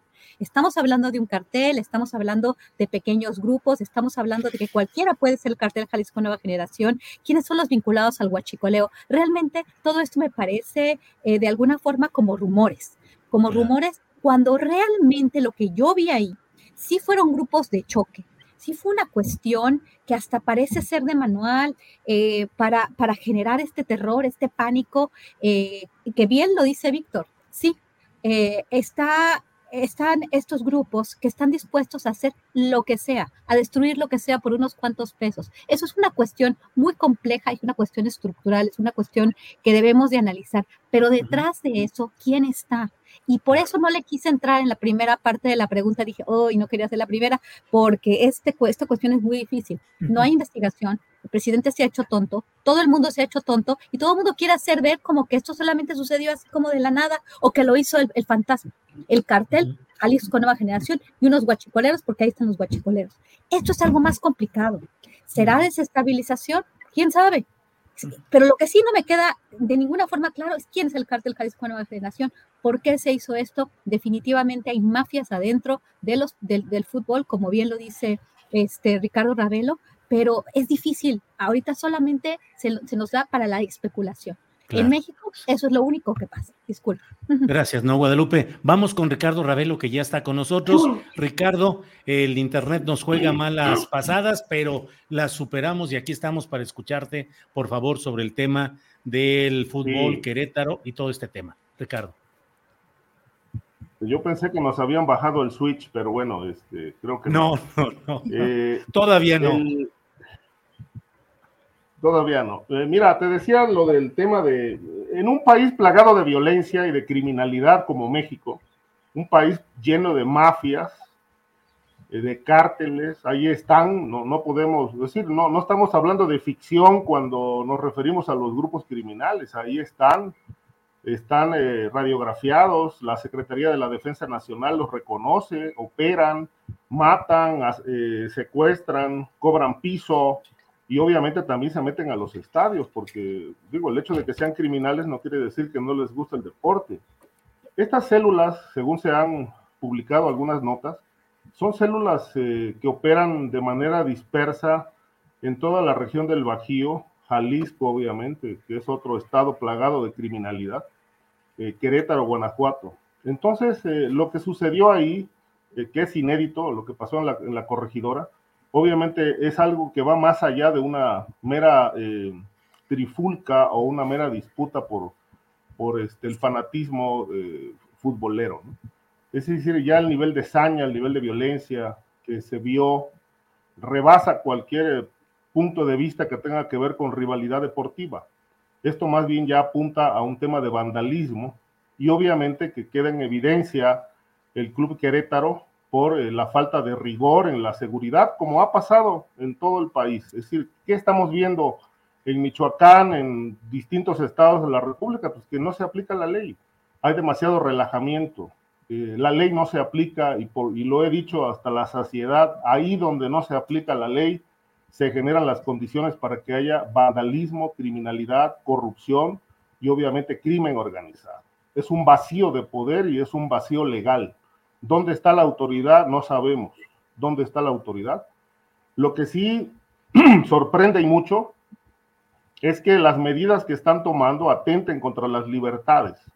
Es decir, las decisiones que se toman, en lugar de, que sean de fondo, de ir sobre los grupos criminales, se están coartando libertades. Ya no pueden ir las barras opositoras a los estadios, es la decisión que tomó Miquel Arriola. Me parece que, bueno, si la tendencia va a ser coartar la libertad de la gente, pues vamos camino hacia lo que está pasando en China, ¿no? Si te pasas un alto, pues te toman una fotografía y saben quién eres, y si te vuelves a, vuelves a incurrir en otra falla, pues pueden llegar las sanciones hasta eh, cancelarte el pasaporte y no poder salir del país. Eso, eso me parece una, una cuestión extrema. ¿Por qué no se atiende el tema de la seguridad pública en el país? Ahí está una Guardia Nacional, ahí está el ejército, eh, en los puertos, aeropuertos, ¿por qué no se atiende el problema de la seguridad pública? Seguimos teniendo altos niveles de violencia y obviamente no solamente van a ser los estadios, podemos llegar a niveles gravísimos, de, incluso de, que se empiecen a dinamitar los clubes de empresarios, que empiece a haber problemas de, derribamiento de aeronaves privadas o, o comerciales. Podemos llegar, o sea, esto puede escalar altísimo si realmente, si el gobierno no asume una, una, una postura verdaderamente clara y abierta frente al problema. Querétaro tiene una historia en el crimen organizado. Querétaro es cuna del crimen organizado. Es decir, eh, los años que tengo como periodista y que he investigado el tema me autorizan a afirmar que el estado de Querétaro es un nido de grupos criminales. En este libro que tengo aquí, que se llama A la historia secreta del narco desde Nabolato Vengo, este autor, José Alfredo Andrade Bojorge, que fue abogado de Amado Carrillo, él dice, eh, y, hay una, una declaración ahí que añade en los anexos, que el estadio de la corregidora lo pagó el cártel de Juárez. El cártel de Juárez aportó los fondos para que ese estadio se construyera hace muchísimos años, que las autoridades sabían que la, aportación de los empresarios que, estaban detrás del proyecto estaban ligados al narcotráfico y que conocían también el origen de los fondos.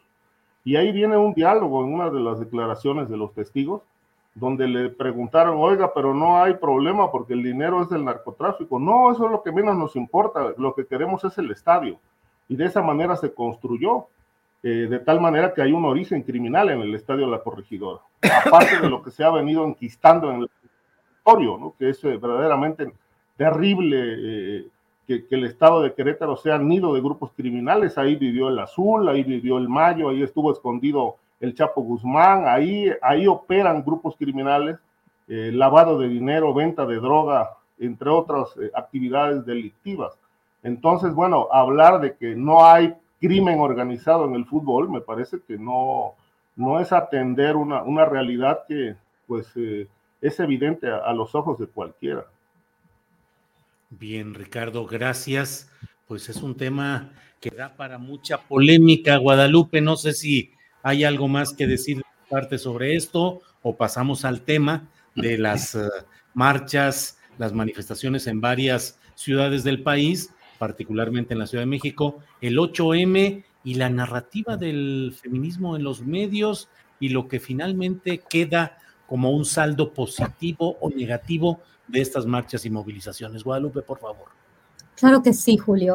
Es un tema también muy complejo porque, pues como lo vimos, ¿no? En, estos últimos días, bueno, este, desde la marcha y, el día de, hoy y, el día de ayer también, en, la posmarcha.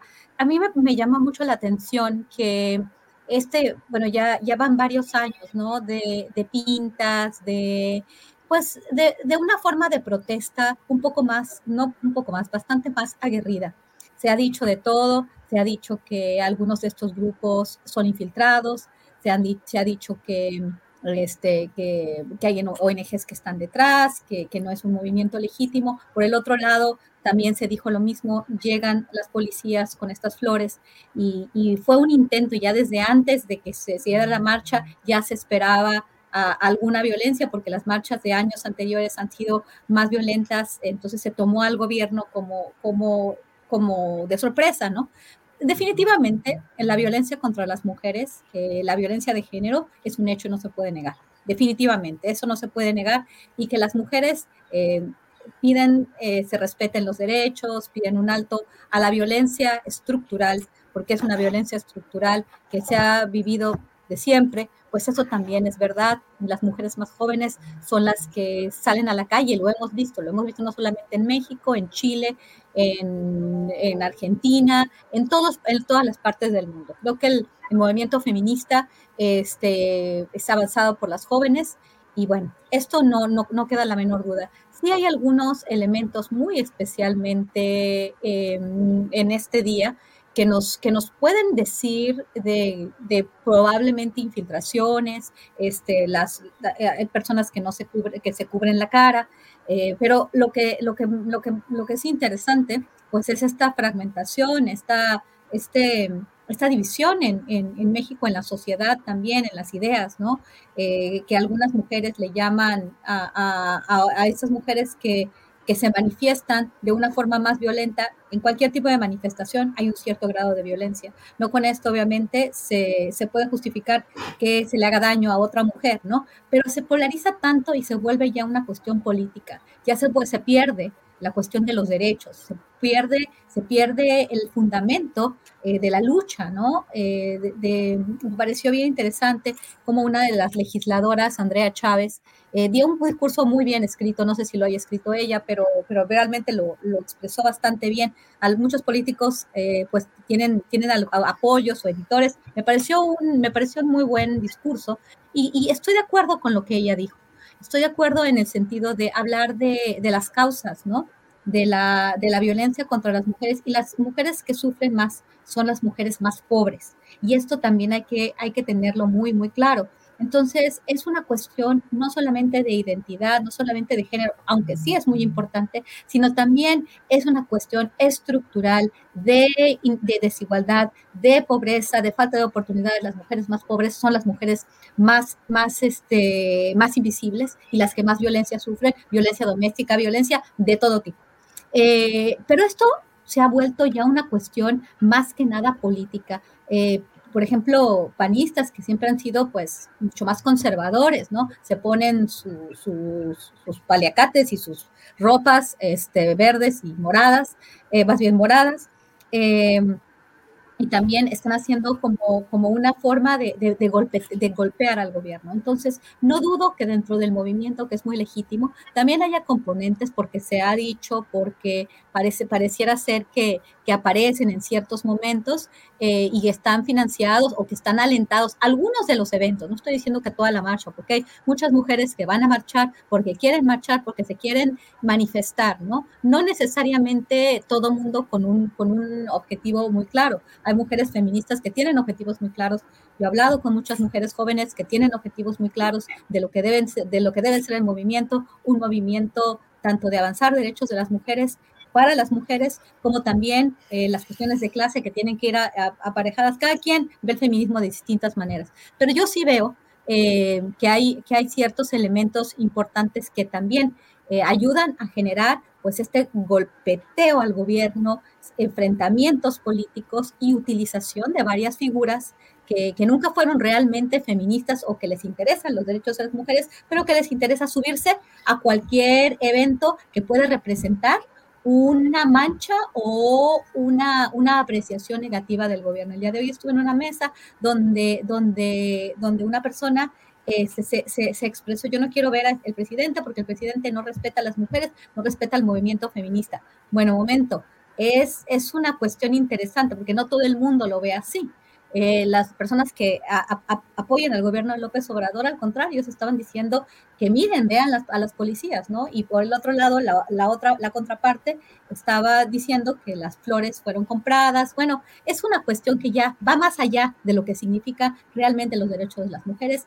Esta cuestión de la marcha del 11M, la respuesta del, del gobierno, eh, principalmente en, el, en, el, en, la Ciudad de México, pues ya se ha vuelto una cuestión política de dos lados, de, de alguna forma dejándose perder, o sea, perdiendo un poco lo que, lo que realmente significa eh, la lucha, ¿no? No digo que las mujeres que marchan no tienen esa lucha. Lo único que estoy diciendo es que los políticos lo utilizan para hacer una, eh, para hacer un, enunciado político. Y eso es lo cuando ya, ya estas cosas están, este, pues se están saliendo pues, de las manos, ¿no? Tanto de la izquierda como la derecha o del gobierno como de, su, de la oposición. Eso es lo, que, lo que quiero decir. Y definitivamente sí hay, si hay infiltraciones, si hay ciertas fundaciones, ciertos intereses. El, señor Alexander Soros el año pasado anunció que la Open Society Foundation se iba a ganar, iba a gastar 100 millones de dólares para, para apoyar los liderazgos, ¿no? Y bueno, sabemos que en las revoluciones de color, sabemos que que se aprovecha, ¿no? Este tipo de movilizaciones, este tipo de movimientos para también, eh, pues, alcanzar objetivos políticos o geopolíticos. En este momento no tengo nada claro, no tengo ninguna investigación o información este, eh, dura en el caso de, los, de, la cuestión de las mujeres, pero sí me llama mucho la atención algunos elementos que me recuerdan a movimientos de contrainsurgencia y a cuestiones de, este, de seguimiento mediático a partir de este, de algunas eh, técnicas, ¿no? Como de operaciones psicológicas. ¿Para qué? Para generar un, un, motivo, ¿no? No estoy diciendo eh, necesariamente que tengo las, las, las, las, pruebas, pero sí hay ciertos elementos que me pueden hacer analizar y, bueno, podríamos investigar más eh, cómo se dan estos movimientos. Gracias. Guadalupe, al contrario, gracias a ti. Víctor Ronquillo, ah, por favor, lo que nos tengas que decir respecto al 8M, la marcha en sí, las flores ofrecidas y el manejo mediático y lo que eh, resultó positivo o negativo de esta marcha y de esta, de esta acciones reivindicatorias, Víctor Ronquillo. Yo lo primero que señalaría es que evidentemente se disputó lo que ahora consideramos o que llamamos la narrativa en torno al 8 de marzo, semanas antes, ¿no? Por una parte, la insistencia por parte de los medios que podemos considerar hegemónicos, habrá que buscar otro, otro sustantivo para definir a estos medios, señalando la posibilidad de la violencia, de alguna manera atizando el fuego. Por otro lado, la insistencia del discurso presidencial de que eh, el feminismo proviene de la izquierda, y de que nos encontramos en un gobierno de izquierda y de que la mayoría o buena parte, por lo menos, existe un gabinete de paridad y reivindicando las acciones en torno a pues el esclarecimiento de los feminicidios, un, un, discurso que encontró dos exposiciones distintas. Ya cuando se da la marcha, es muy interesante, ¿no? El seguimiento que se hizo en diferentes medios, es muy interesante eh, las posiciones, pues que uno podría pensar de vanguardia en espacios como Radio Fórmula, ¿no? Reivindicando, reivindicando posiciones eh, feministas, dándole a voz a muchos personajes que integran esta corriente que sí considero yo de un pensamiento disidente. Víctor eh, después de ello, perdón, perdón, dime, Víctor se nos está yendo ahí. Ay, qué mala onda. Ya estás, ya estás de regreso. perdón. Fueron 15 segundos, 15 Fueron 15 segundos. Yo decía que, bueno, que considero yo que en Radio Fórmula y en otros medios de carácter similar, pues eh, eh, no sorprende el que se dé voz a, a, personajes que integran esta corriente de pensamiento que sí considero disidente, ¿no? El feminismo en nuestro país. Y luego ya el día de los hechos, bueno, interesante lo que ocurre, en donde más allá, y a mí me parece fundamental, reconocer que en la Ciudad de México hubo 75 mil personas, mujeres, manifestándose en favor de la reivindicación de sus derechos, de la exigencia de una sociedad y un mundo distinto. Y además lo hicieron bajo el amparo y era una de las consignas fundamentales de la resistencia pacífica. Decía Azul Alzaga, mi amiga de Capital 21, que esto de alguna manera nos muestra una perspectiva distinta de lo que puede ocurrir en el feminismo en México y de las posiciones de acción política de este feminismo. Yo, yo estoy muy de acuerdo con ello, ¿no? Es curioso cómo las reivindicaciones en contra de justicia tras los feminicidios se continuaron, pero se continuaron bajo esta perspectiva de la construcción de un mundo diferente y de la resistencia pacífica. Yo quisiera también señalar lo que desde mi perspectiva personal, desde hace muchos años, eh, eh, eh, me parece el feminismo, ¿no? El feminismo que tiene no solamente en Simón de Beauvoir y en filósofas de esta calidad y de este calibre en el siglo XX y en el movimiento de la, de la década de los años 60, que es fundamental para la reivindicación de derechos sociales, humanos, de los que ahora gozamos, sino una perspectiva, Julio, histórica que proviene desde la época de los griegos, composiciones feministas muy interesantes, ¿no? Mira, el movimiento del feminismo, y con eso cierro el, comentario, es un movimiento trascendental de transformación de la realidad humana y social. Eh, intentar derribar los muros, las... Eh, eh, cadenas del patriarcado, es intentar transformar de fondo esta sociedad, es intentar darle al género humano un nuevo sentido, una nueva consideración y obviamente reivindicar la posición de quien por siglos ha sido víctima de la opresión, de la opresión autoritaria del patriarcado, Julio.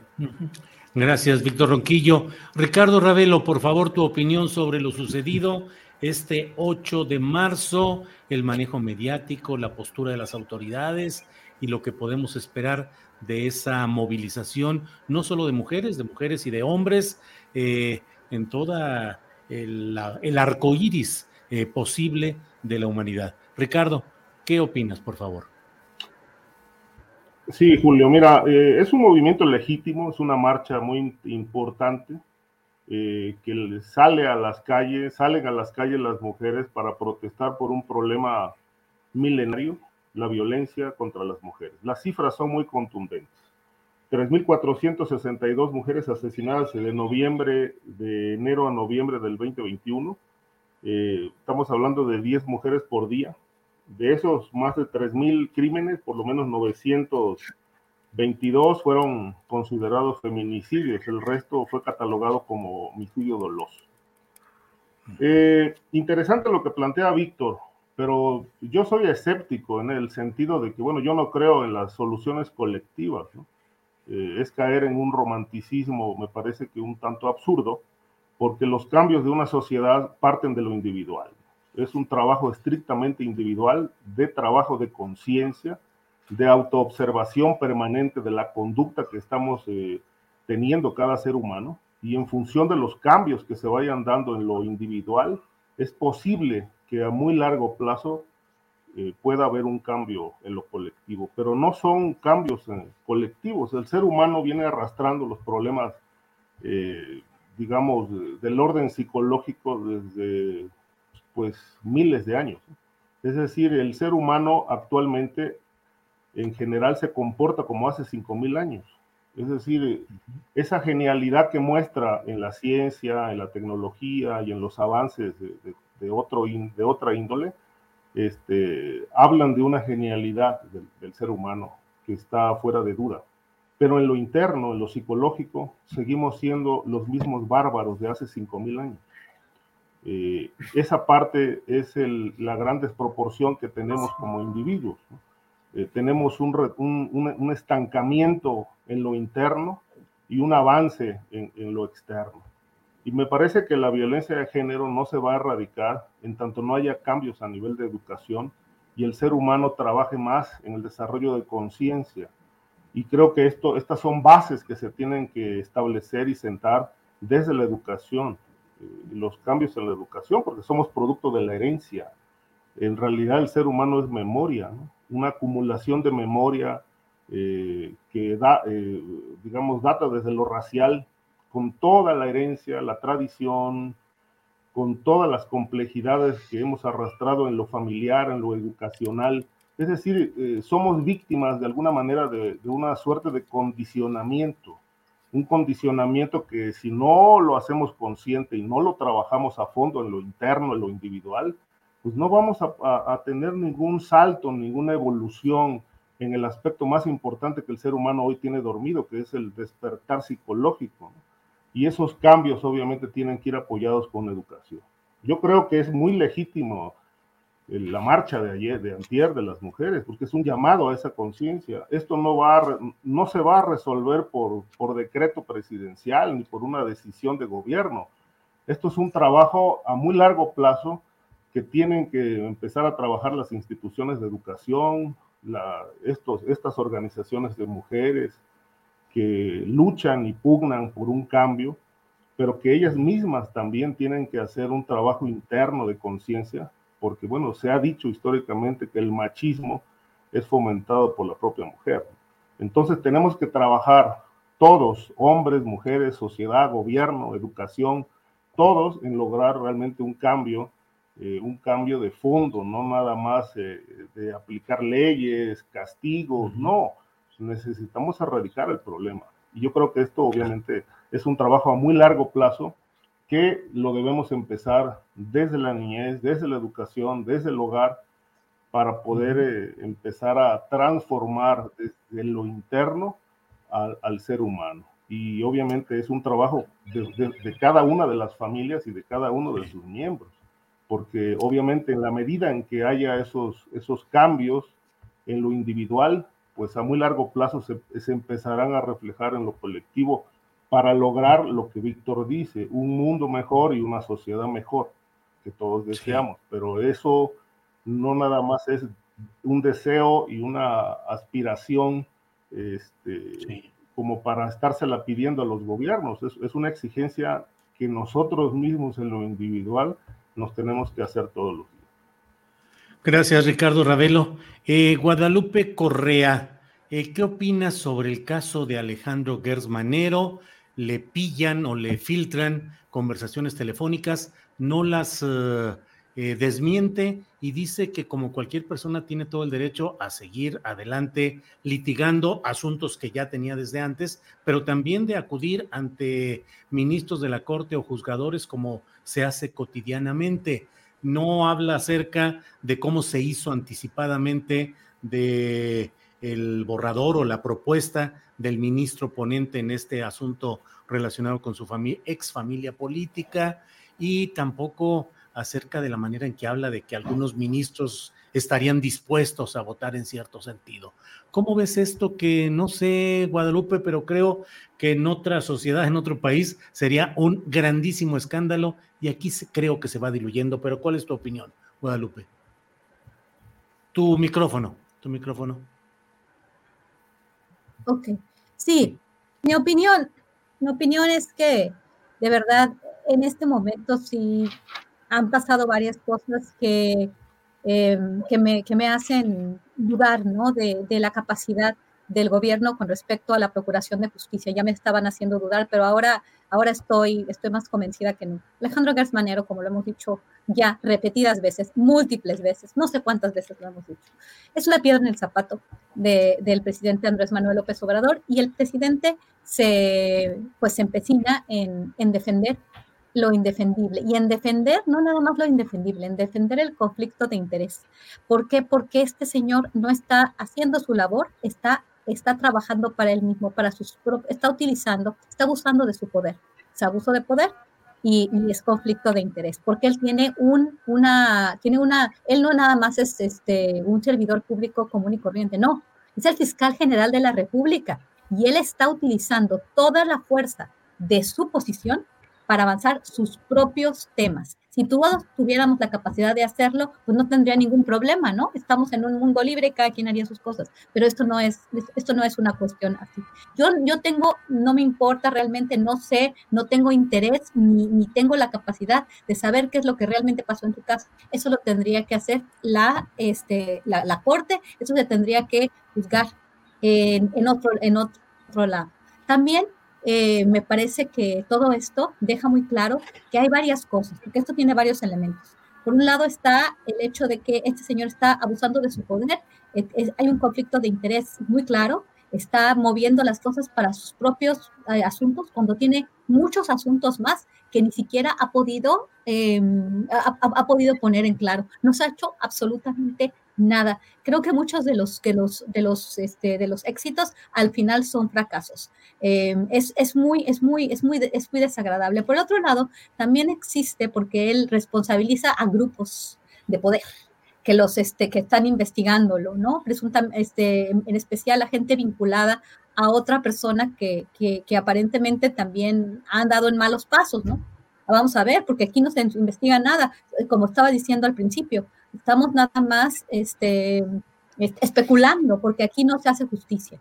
Que Julio Scherer, el, el, consejero jurídico, trae, traen ahí un pleito y uno se investiga al otro y es ya una, pareciera ser, ¿no? Pareciera ser, porque yo no puedo decir nada eh, asegurándolo, pero un, este, una lucha, ¿no? Una vendetta entre mafiosos. Eso pareciera, pareciera ser. Y bueno, por el otro lado, me, me, me sorprende bastante, ¿no? La, actitud del presidente, de, reconociendo que existe un abuso de autoridad, este, que existe un conflicto de interés y que es una cuestión personal, que él está avanzando de otra, de otra manera y él está diciendo es que, pues sí, es que mira a su hermano y él tiene su, su problema y no se ha resuelto. ¿Cómo es posible que el presidente, cómo es posible que el presidente esté avalando a un fiscal que no ha dado una?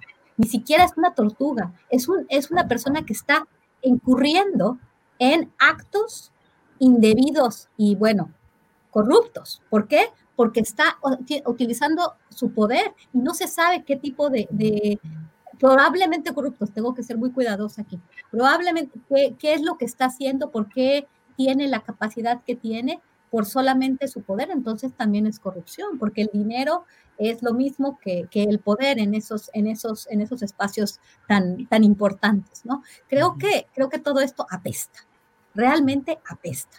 Y este, así, así, como, así como apesta, así le, va y le está yendo al presidente de México, porque aquí no se investiga, porque aquí pasan muchas cosas. ¿Qué pasó en el estadio Corregidora? Que era crimen organizado, que no. El fiscal que ha hecho en varios, en varios casos, lo, lo que sí es muy, es muy visible es que le está avanzando sus casos personales, ese es mi tres. Y bueno, quieras o no, aunque estés o este, estás más familiarizado o, apoyes al gobierno de la Cuarta Transformación, creo que aquí hay un relativo consenso que nadie puede estar del lado de, de Alejandro Gertz Manero más que el presidente. ¿Qué tienen el presidente y Alejandro Gertz Manero que los tiene tan, tan unidos. Y es cuando empezamos a pensar mal. Yo empiezo a pensar mal absolutamente de todo cuando veo que claramente la persona que más ha oscurecido la presidencia de Andrés Manuel López Obrador, que es Alejandro Gertz, está siendo defendido de la manera más, más, más inadecuada, más, más incomprensible, más sucia, porque eso es sucio este, este, apoyar a Alejandro Gersmanero en su suciedad es también ser, estar, sucio. Pero bueno, ah. este, yo creo que mis colegas tienen muchas cosas que decir. Me, no, me, no me gusta esta, esta cuestión y, es, y es visible. Gracias, Guadalupe, gracias. Aprecio mucho tu sinceridad y aquí estamos para decir lo que pensamos en los momentos en los cuales van sucediendo las cosas y aquí estamos justamente para eso, para ser críticos de lo que haya que criticar y señalar lo que se deba señalar y también apreciar lo que sea positivo como lo hemos hecho en otras ocasiones. Así es que para eso estamos aquí y adelante con mucho gusto, Guadalupe. Eh, Víctor Ronquillo, eh, sobre este tema de Gers Manero, ya que más digo, sino pedirte tu opinión. Víctor Ronquillo. Bueno, mira, yo creo que hay eh, un elemento muy importante que hay que señalar. Creo que el gobierno de la Cuarta Transformación no ha tenido las miras para ir más allá en términos de procuración de la justicia. He señalado aquí en distintos momentos cómo el término de justicia transicional no se ha abordado y es una es lamentable porque al final de cuentas a mí me parece que la única posibilidad de desmontar todos estos mecanismos de corrupción y control político que existen en diferentes ámbitos del país, que involucran al poder corrupto político y al poder del crimen organizado. No será posible hacerlo si se hace siguiendo la vía que hasta ahora se ha seguido, ¿no? Creo que esto es eh, importante señalarlo y colocarlo en el contexto de lo que ocurre, ¿no?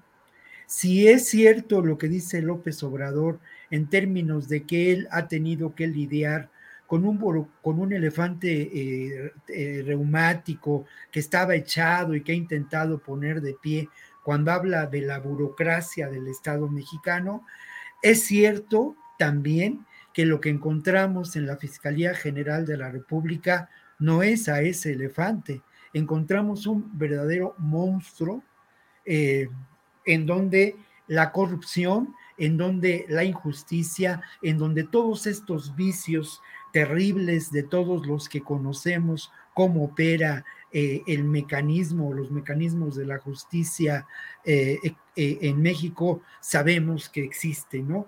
Como lo decía Guadalupe en relación a otro tema, una cloaca.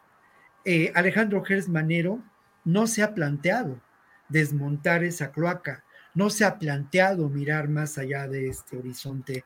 Hemos dicho también que Alejandro Gers Manero es un hombre del sistema, pero un hombre de qué sistema?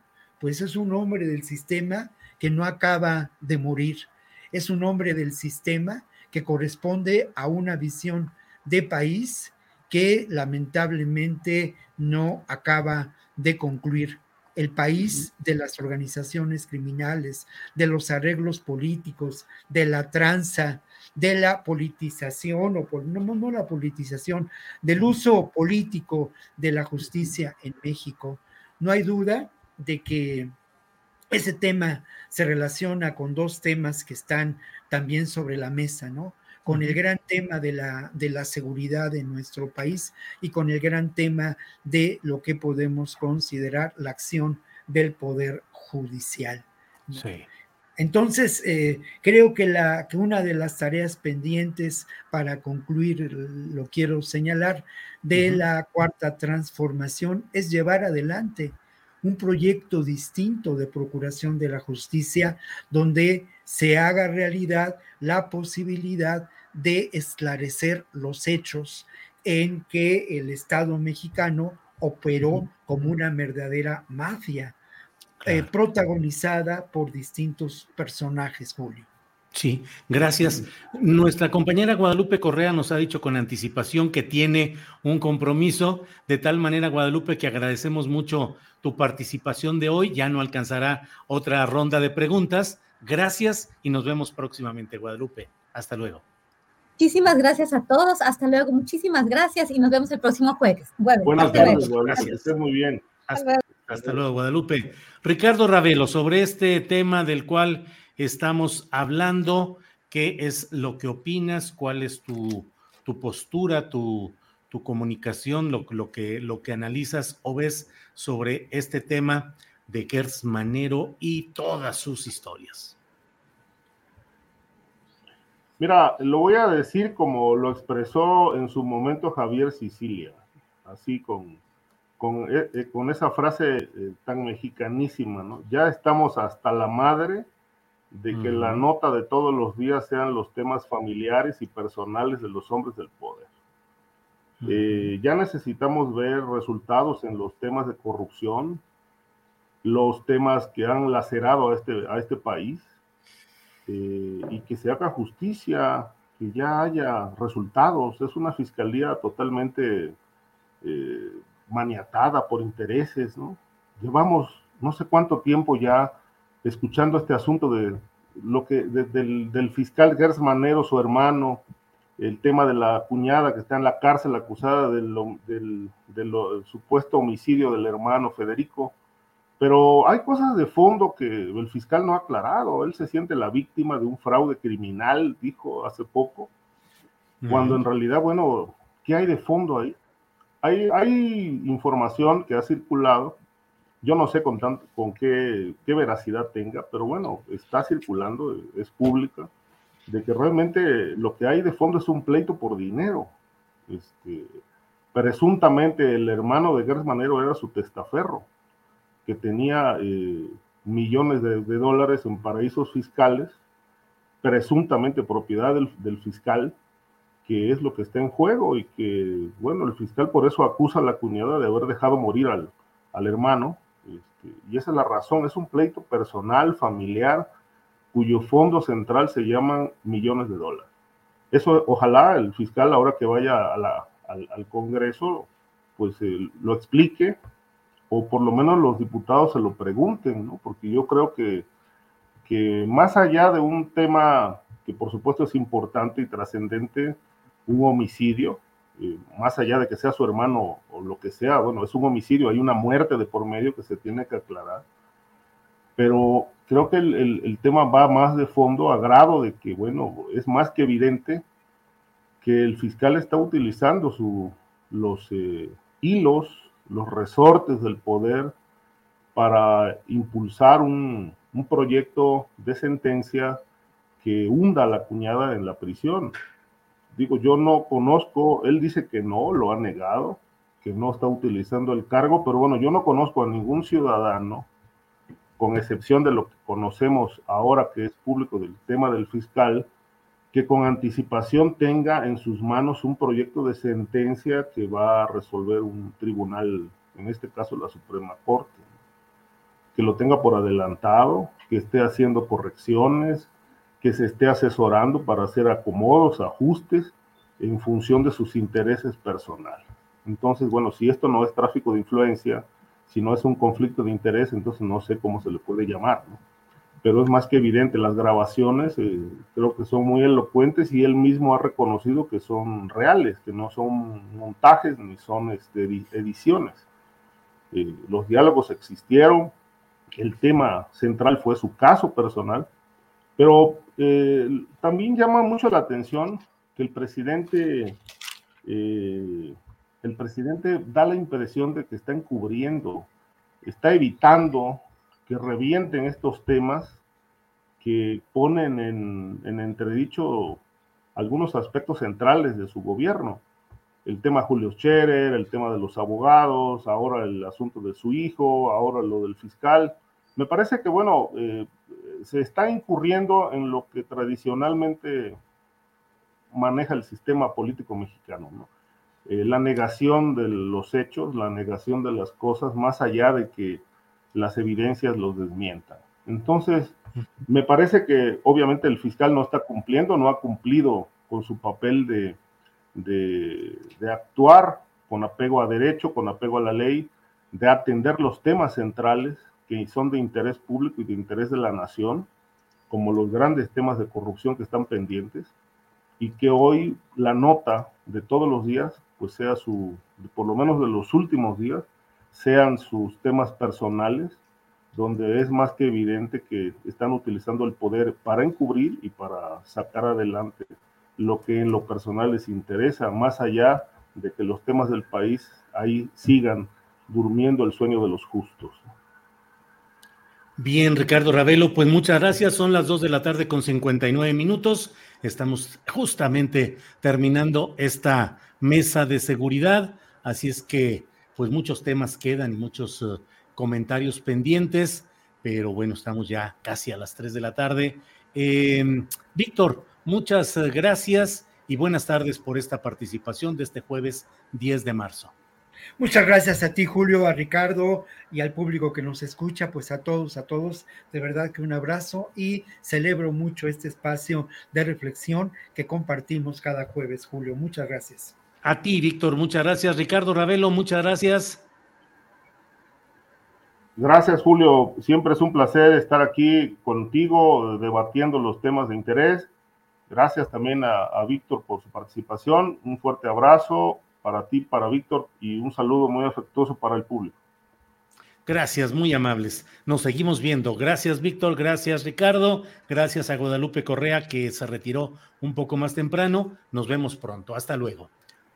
Bien, pues esta ha sido la mesa de seguridad, siempre con temas muy importantes, relevantes, que se tocan a fondo, con seriedad, con profundidad, con valor y con valentía.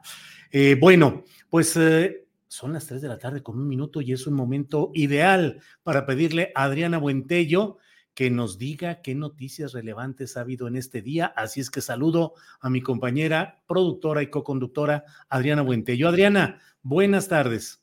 ¿Cómo estás, Julio? Muy buenas tardes. Saludos a todos los que todavía andan por acá. Vámonos rápido con la información, Julio. Tenemos muchas notitas interesantes. Hoy el presidente López Obrador en la conferencia mañanera reconoció que se depreció eh, pues el peso la última semana, que eso sí le preocupa más que un comentario de Aguilar Camín o de López Doriga. Vamos a escuchar cómo lo dijo.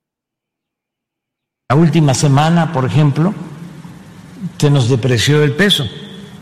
Pero ayer ya cayó el dólar. Es decir, se volvió a apreciar el peso con relación al dólar.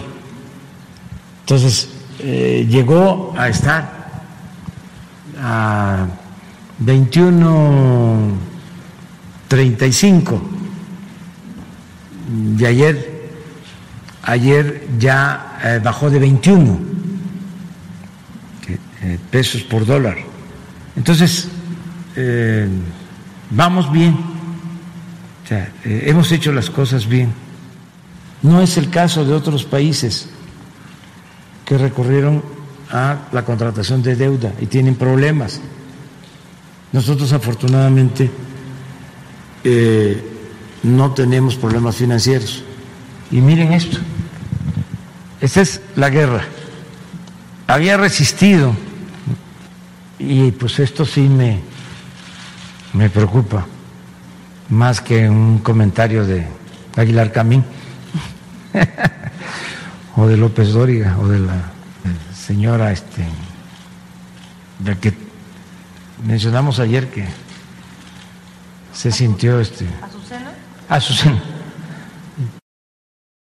Bueno, y en medio del alza de los precios de los energéticos a nivel mundial, todo esto derivado de este conflicto entre Rusia y Ucrania, el presidente López Obrador dijo que es importante ser autosuficiente. También agradeció a Estados Unidos por permitir la compra de Deer Park y señaló que incluso el fabricante de coches eléctricos más popular del mundo, Elon Musk, reconoció que se iba a seguir necesitando el petróleo y dio a conocer dónde va a conmemorar el 18 de marzo. Vamos a escuchar qué dijo.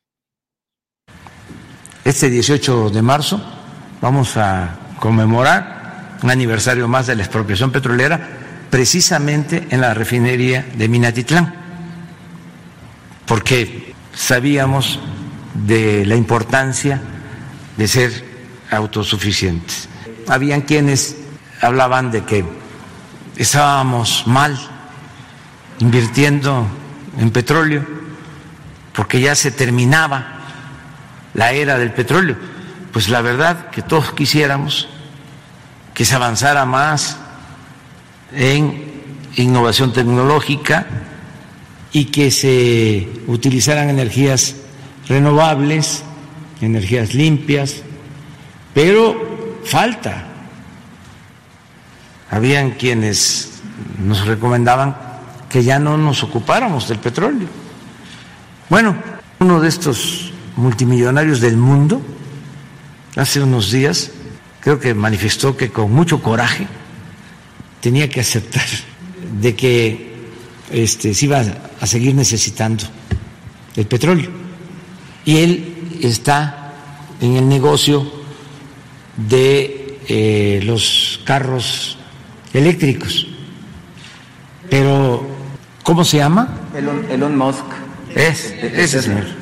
Le agradecemos a Estados Unidos porque eh, nos autorizó la compra de la refinería.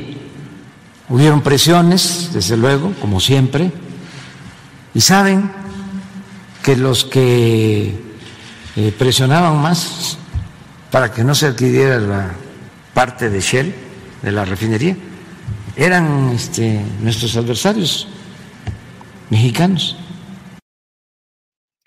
También el presidente López Obrador aseguró que tras esta compra de la refinería Deer Park, Texas, México ya es autosuficiente en la producción del diésel y también recalcó que a pesar de este conflicto entre Rusia y Ucrania, no subirán los precios de los combustibles. Escuchemos. Pues este, eh, la buena noticia es que no van a aumentar los precios de los eh, combustibles, ni las gasolinas, ni el diésel, también se va a mantener el mismo precio de la energía eléctrica y nosotros estamos exportando crudo y esto nos está generando un excedente. Ese excedente nos permite eh, transferir o aplicar un subsidio para que no aumenten los precios de las gasolinas y del el diésel. Eso es lo primero. Lo segundo es que ya somos más autosuficientes, porque desde que llegamos nos dedicamos a rescatar a Pemex. Y como se compró la eh, refinería de Deer Park en Texas a Shell, ya tenemos producción suficiente. Si sumamos la producción, por ejemplo, en el caso de diésel de Shell, ya somos autosuficientes en diésel, con lo que se produce en nuestras refinerías, más lo que produce la refinería de eh, eh, Pemex en Texas. Bueno, y hoy en la mañana el canciller Marcelo Ebrard eh, dio a conocer que pues a las 10 a.m. Del día de mañana, pues despega un segundo vuelo de la operación de rescate de conacionales provenientes de Ucrania, que fue ordenado por el presidente López Obrador y el cual lleva 1.5 de toneladas de colchonetas y medicinas para los refugiados en Rumania. Y pues pasa también em, comentarles que hay una entrevista interesante hoy en Diario Excelsior. Algunos medios entrevistaron al ministro de Asuntos Exteriores eh, de España, José Manuel Álvarez Bueno, y en el caso de esta entrevista que dio a Excelsior, dijo que México nunca ha sido tierra de conquista para las empresas españolas y que su país espera respeto a la seguridad jurídica que los inversionistas españoles requieren, compromiso establecido en diversos tratados y que resultará, dijo este funcionario español, determinante para la renovación eh, del acuerdo comercial de México con la Unión, con la Unión Europea. Aseguró que las empresas eh, ibéricas siempre han respetado la legislación mexicana. Por esto, eh, este funcionario español dice que espera que estas leyes y estas reformas, como en el caso de la reforma eléctrica, que puedan haber para, para este sector, pues que no se apliquen de manera retroactiva. Dice que, eh, pues, de gente que vino, sobre todo españoles, esperando unas condiciones que eran las que había y que de repente, por decirlo coloquialmente, se les cambian las reglas del juego. Eh, establece también, reitera que nunca hubo espíritu de conquista en las empresas españolas, sino todo lo contrario. Eh, él hace una diferenciación Em, esta mañana, pues en sus declaraciones, sobre que pues las empresas españolas estarían ayudando al país. Y bueno, pasamos a otra información, pues comentarles que el Consejo Nacional de Ciencia y Tecnología desechó la queja en contra del titular de la Fiscalía General de la República, Alejandro Gertz Manero, por el presunto plagio cometido en libros de su autoría que fueron tomados en cuenta para su admisión al Sistema Nacional de Investigadores. Eh, la Junta de Honor del Sistema Nacional de Investigadores determinó que ninguno de los quejosos, es decir, de los que interpusieron esta queja eh, a finales del año pasado, es autor o demuestra contar con los derechos de propiedad de las obras presuntamente plagiadas, por lo que no hay interés directo en la verificación o rectificación de las obras, de las obras señaladas. Esto se lee en este oficio que estamos viendo en, pantalla, firmado el pasado 9 de marzo por el encargado del despacho de la Dirección Adjunta de Desarrollo Científico y secretario ejecutivo del SNI, Andrés Eduardo Triana.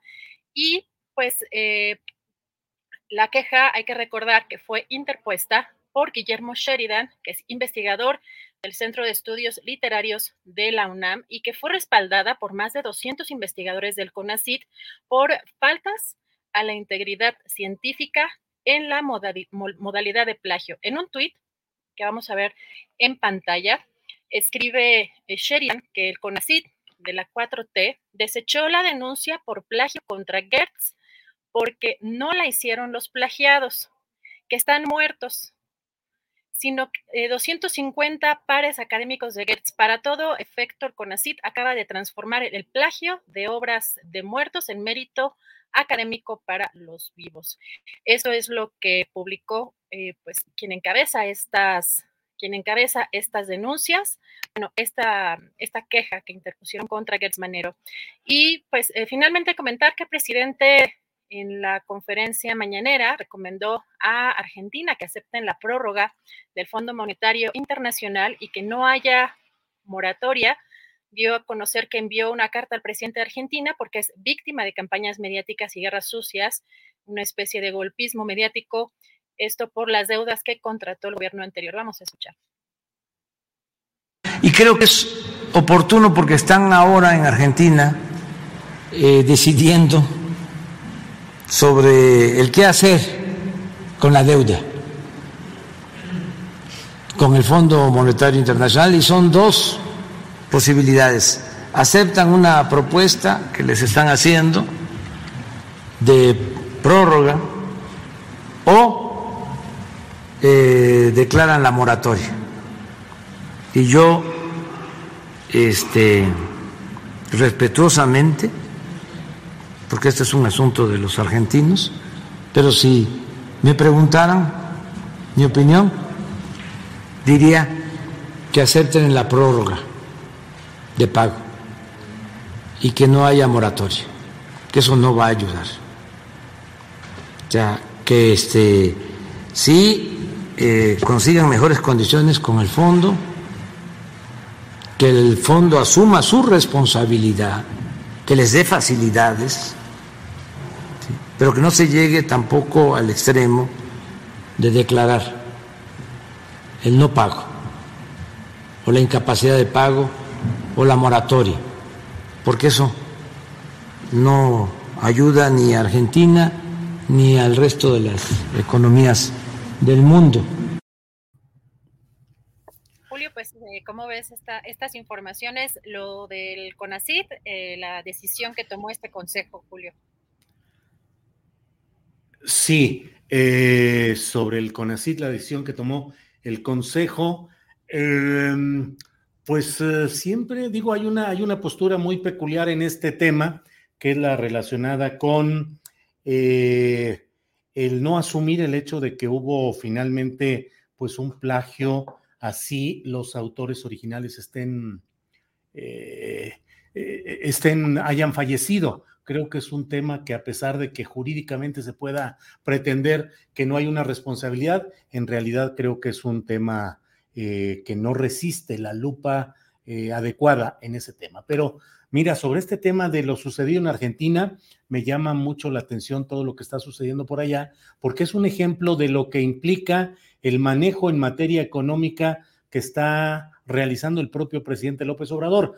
Eh, hagamos eh, de cuenta que en este momento demos, eh, pongamos en un aparte todas las críticas negativas que se quieran hacer al presidente de la República y pongámonos y digamos, bueno, puede ser cierta, puede ser a favor o en contra, ya lo veremos. Pero en el terreno económico no se ha endeudado México como lo que hoy se está viviendo en Argentina, donde hay una, hay protestas eh, cercanas a la propia eh, Cámara de Diputados, donde han quemado llantas, ha habido enfrentamientos con policías, porque hay una sesión especial en la cual se pretende aprobar un proyecto de refinanciamiento para pagarle al Fondo Monetario Internacional los compromisos que hizo el anterior presidente, Mauricio Macri, a nombre de eh, la formación política que ahora se conoce como Juntos por el Cambio, que actualmente así se llama, Juntos por el Cambio, pero pues es el compromiso que se tuvo para recibir dinero, para financiar los déficits que se tenían y para poder invertir, construir y dar una apariencia pues de que se estaba saliendo adelante, aunque era con préstamos. Y hoy la gran discusión es que los dos, eh, las dos corrientes principales se han puesto de acuerdo para finalmente sacar adelante este tipo de eh, iniciativa para acabar decidiendo que sí se va a pagar no hay ningún margen para una moratoria porque eso implicaría una catástrofe económica para Argentina. Pero la discusión ahí está y es cuando podemos ver que finalmente con todas las broncas que se le quieran poner a la administración de López Obrador, no estamos en una situación como la que hoy vive Argentina con esta discusión en la cual el punto son los detalles, pero finalmente es pagar o pagarle al Fondo Monetario Internacional por el préstamo que contrató la anterior administración y que hoy incluso pues los grupos que están en el poder con Alberto Fernández como presidente de la República, con Cristina Kirchner como vicepresidenta, con Máximo Kirchner, que es el hijo de, los Kirchner, pues, eh, del difunto Kirchner y de hoy de Cristina, eh, en, encabezando un segmento de la pues el apoyo crítico, la resistencia interna dentro del propio movimiento dominante hoy en el gobierno argentino. Entonces, pues hay que vernos también en ese espejo, el espejo de la Argentina. Adriana Buentello. Julio, y cerramos con una nota que pues es fuerte también por eh, que hoy también se tocó en la conferencia mañanera, que es el tema de las agresiones contra los periodistas. Em, comentar que en el caso de eh, pues este, esta mm, instancia, bueno, el Parlamento Europeo eh, hace, unos, hace unas horas emitió pues una resolución, alertó que México es el país más peligroso y letal para periodistas y defensores de derechos humanos fuera de una zona oficial de guerra y la resolución se aprobó eh, hoy con 607 votos en favor, dos en contra y 73 abstenciones. Pide eh, este Parlamento a las autoridades mexicanas garantizar la protección y la creación de un entorno seguro para periodistas y personas defensoras de derechos humanos y observa con preocupación las duras y sistemáticas críticas formuladas por las más altas autoridades del gobierno mexicano contra periodistas y su labor. En concreto, menciona la retórica populista, así escribe esta resolución, así está redactada, del presidente López Obrador en sus conferencias de prensa diarias para denigrar e intimidar a periodistas independientes, propietarios de medios de comunicación y activistas. Pues aquí en esta, en esta, pues en esta resolución, pues un, señalamiento muy fuerte contra el gobierno de México. Fíjate, Adriana, que se van acumulando los temas que ya avanzado el actual sexenio del presidente López Obrador, pues se van poniendo a la luz de una revisión más uh, rigurosa Hoy me llamó la atención, por ejemplo, en la mesa de seguridad que tuvimos, el tono de varios de los participantes en una abierta crítica de que no se han podido resolver los temas de seguridad pública y en particular, pues de las posturas de lo que yo, escuchándolos, me puse a pensar y dije, bueno, es que no es Fiscalía General de la República, es Fiscalía Personal de la República, porque realmente los resultados y los procesos y los temas que se están enfocando hoy y en estas eh, instancias desde que está Gertz Manero como fiscal, pues los principales son los de su interés personal, son los asuntos personales. Es una fiscalía personal de la República. Y en este tema del periodismo, eh, evidentemente existe una, eh, un número creciente de compañeros en los estados que en diferentes circunstancias, pero están siendo atacados, agredidos y no hay ningún viso de una atención real, de una protección. No puede darse y no puede serlo, Adriana, porque a fin de cuentas los periodistas no somos más que un gremio dentro de una sociedad que en lo general está sujeta a estas mismas variables de violencia y de impunidad. Claro, el caso de periodistas y defensores de derechos humanos tiene un realce por cuanto la información y la lucha por los derechos humanos tienen un alto interés público, pero pues es la realidad de nuestro país, es lo que estamos viendo y viviendo todos los días en todos los ámbitos de nuestro país. Hay que poner el, la lupa sobre el caso de periodistas y, derechos y defensores de derechos humanos, sí, particularmente a mí me parece que aun cuando el periodismo tiene mucha atención mediática natural porque somos quienes estamos en esto. Eh, además, las agresiones y las eh, actitudes contra defensores de los derechos humanos están siendo muy, muy preocupantes. No debe convertirse esto en, una, en un alegato de que hay un injerencismo o intervencionismo externo. Es un órgano calificado y es un órgano que funciona con equilibrios como es el Parlamento Europeo y yo creo que eh, el gobierno de, la República, los gobiernos estatales deben tomar en cuenta este tipo de recomendaciones y de señalamientos duros como es el de hoy, Adriana Buentello. Así es, y al mismo tiempo no podemos permitir como gremio que personajes que pues llevan mucho tiempo no haciendo periodismo o que pueden estar en otras corrientes, pero representen a todo un gremio a nivel internacional, es decir, un todos un hashtag todos somos Loret, claramente que permitió estos comentarios al, al exterior del país, pues no representan ni la labor del gremio, ni a muchos de nosotros, y creo que mucho menos a los colegas que son invisibilizados en los estados y que realmente sí son acosados o son agredidos, eh, que tendrán una dinámica diferente la, la conferencia mañanera y que la estigmatización tiene otros ingredientes, pero esa parte que también llama mucho la atención, no son visibilizados muchas veces eh, pues los colegas de los estados, pero un personaje que participó en un montaje en el caso de la colusión que tuvo con Genaro García Luna, representando al gremio periodístico a nivel internacional, a mí me parece una aberración también, Julio. Sí, sí, no en absoluto. O sea, ni asumo, ni puedo asumir, ni, ni, ni, estar de acuerdo en que se pretendiera que este tipo de señalamientos eh, eh, fueran encarnados por alguien que ha representado, como lo hemos dicho insistentemente, Adriana, el periodismo más nefasto desde las estaciones televisoras, en particular Televisa, que han sido obstructoras de la comprensión nacional de los problemas, que han sido obstructoras del desarrollo democrático del país, ni tampoco ahora en esta vertiente latinos, en la cual es una concreción de intereses encabezados por la familia de Roberto Madrazo Pintado y detrás de ellos Carlos Salinas de Gortari, que está impulsando esto que pretende ser un periodismo, pero que no es sino simplemente la defensa de intereses desplazados por la llegada de un nuevo poder y una nueva forma de ejercer el poder a partir de 2018.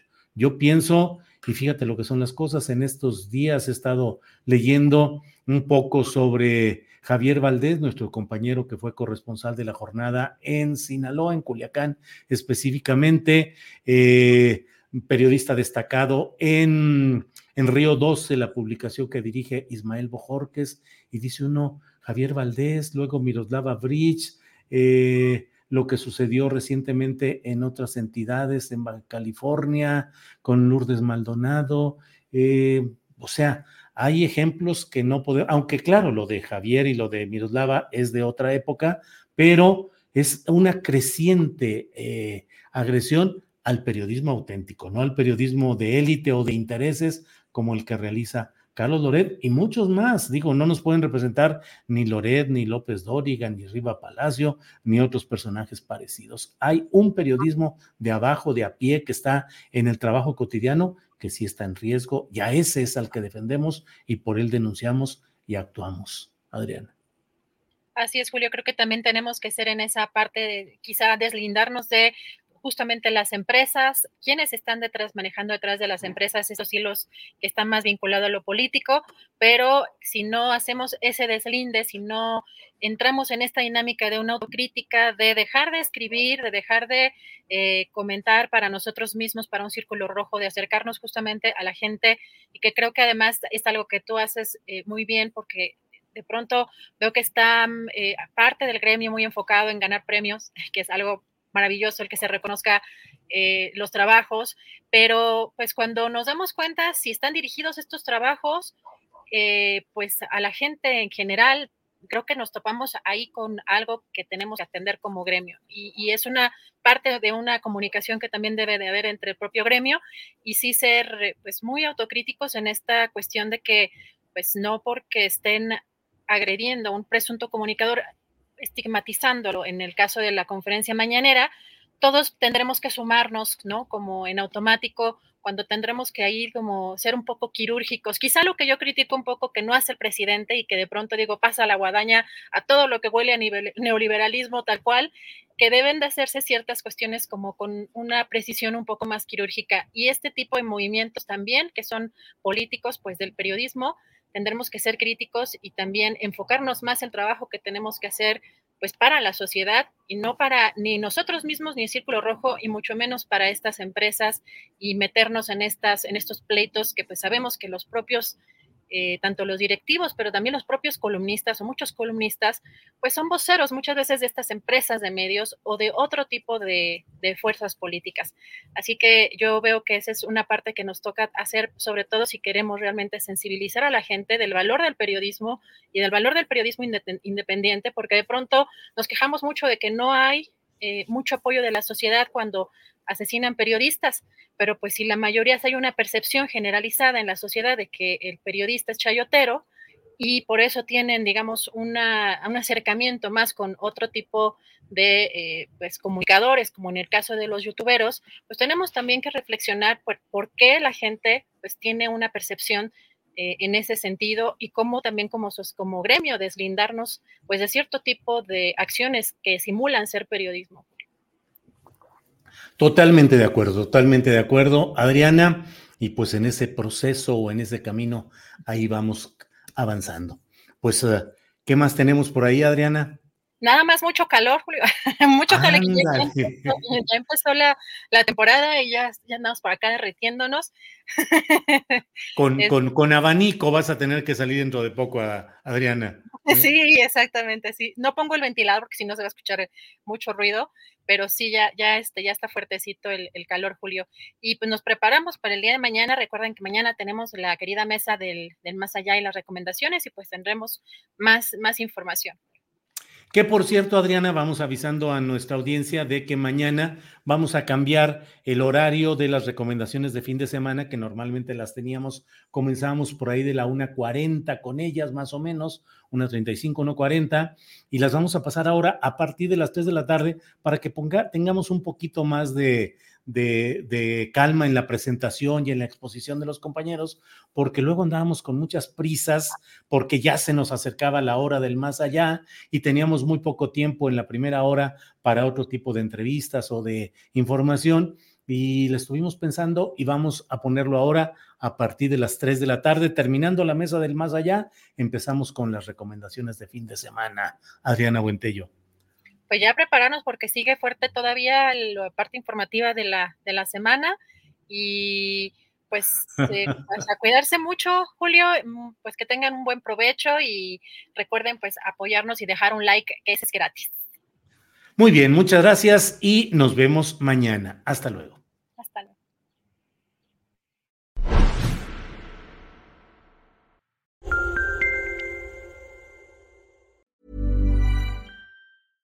Ever catch yourself eating the same flavorless dinner three days in a row? Dreaming of something better? Well, HelloFresh is your guilt-free dream come true, baby. It's me, Kiki Palmer. Let's wake up those taste buds with hot, juicy pecan-crusted chicken or garlic butter shrimp scampi. Mm. Hello Fresh. Stop dreaming of all the delicious possibilities and dig in at HelloFresh.com. Let's get this dinner party started.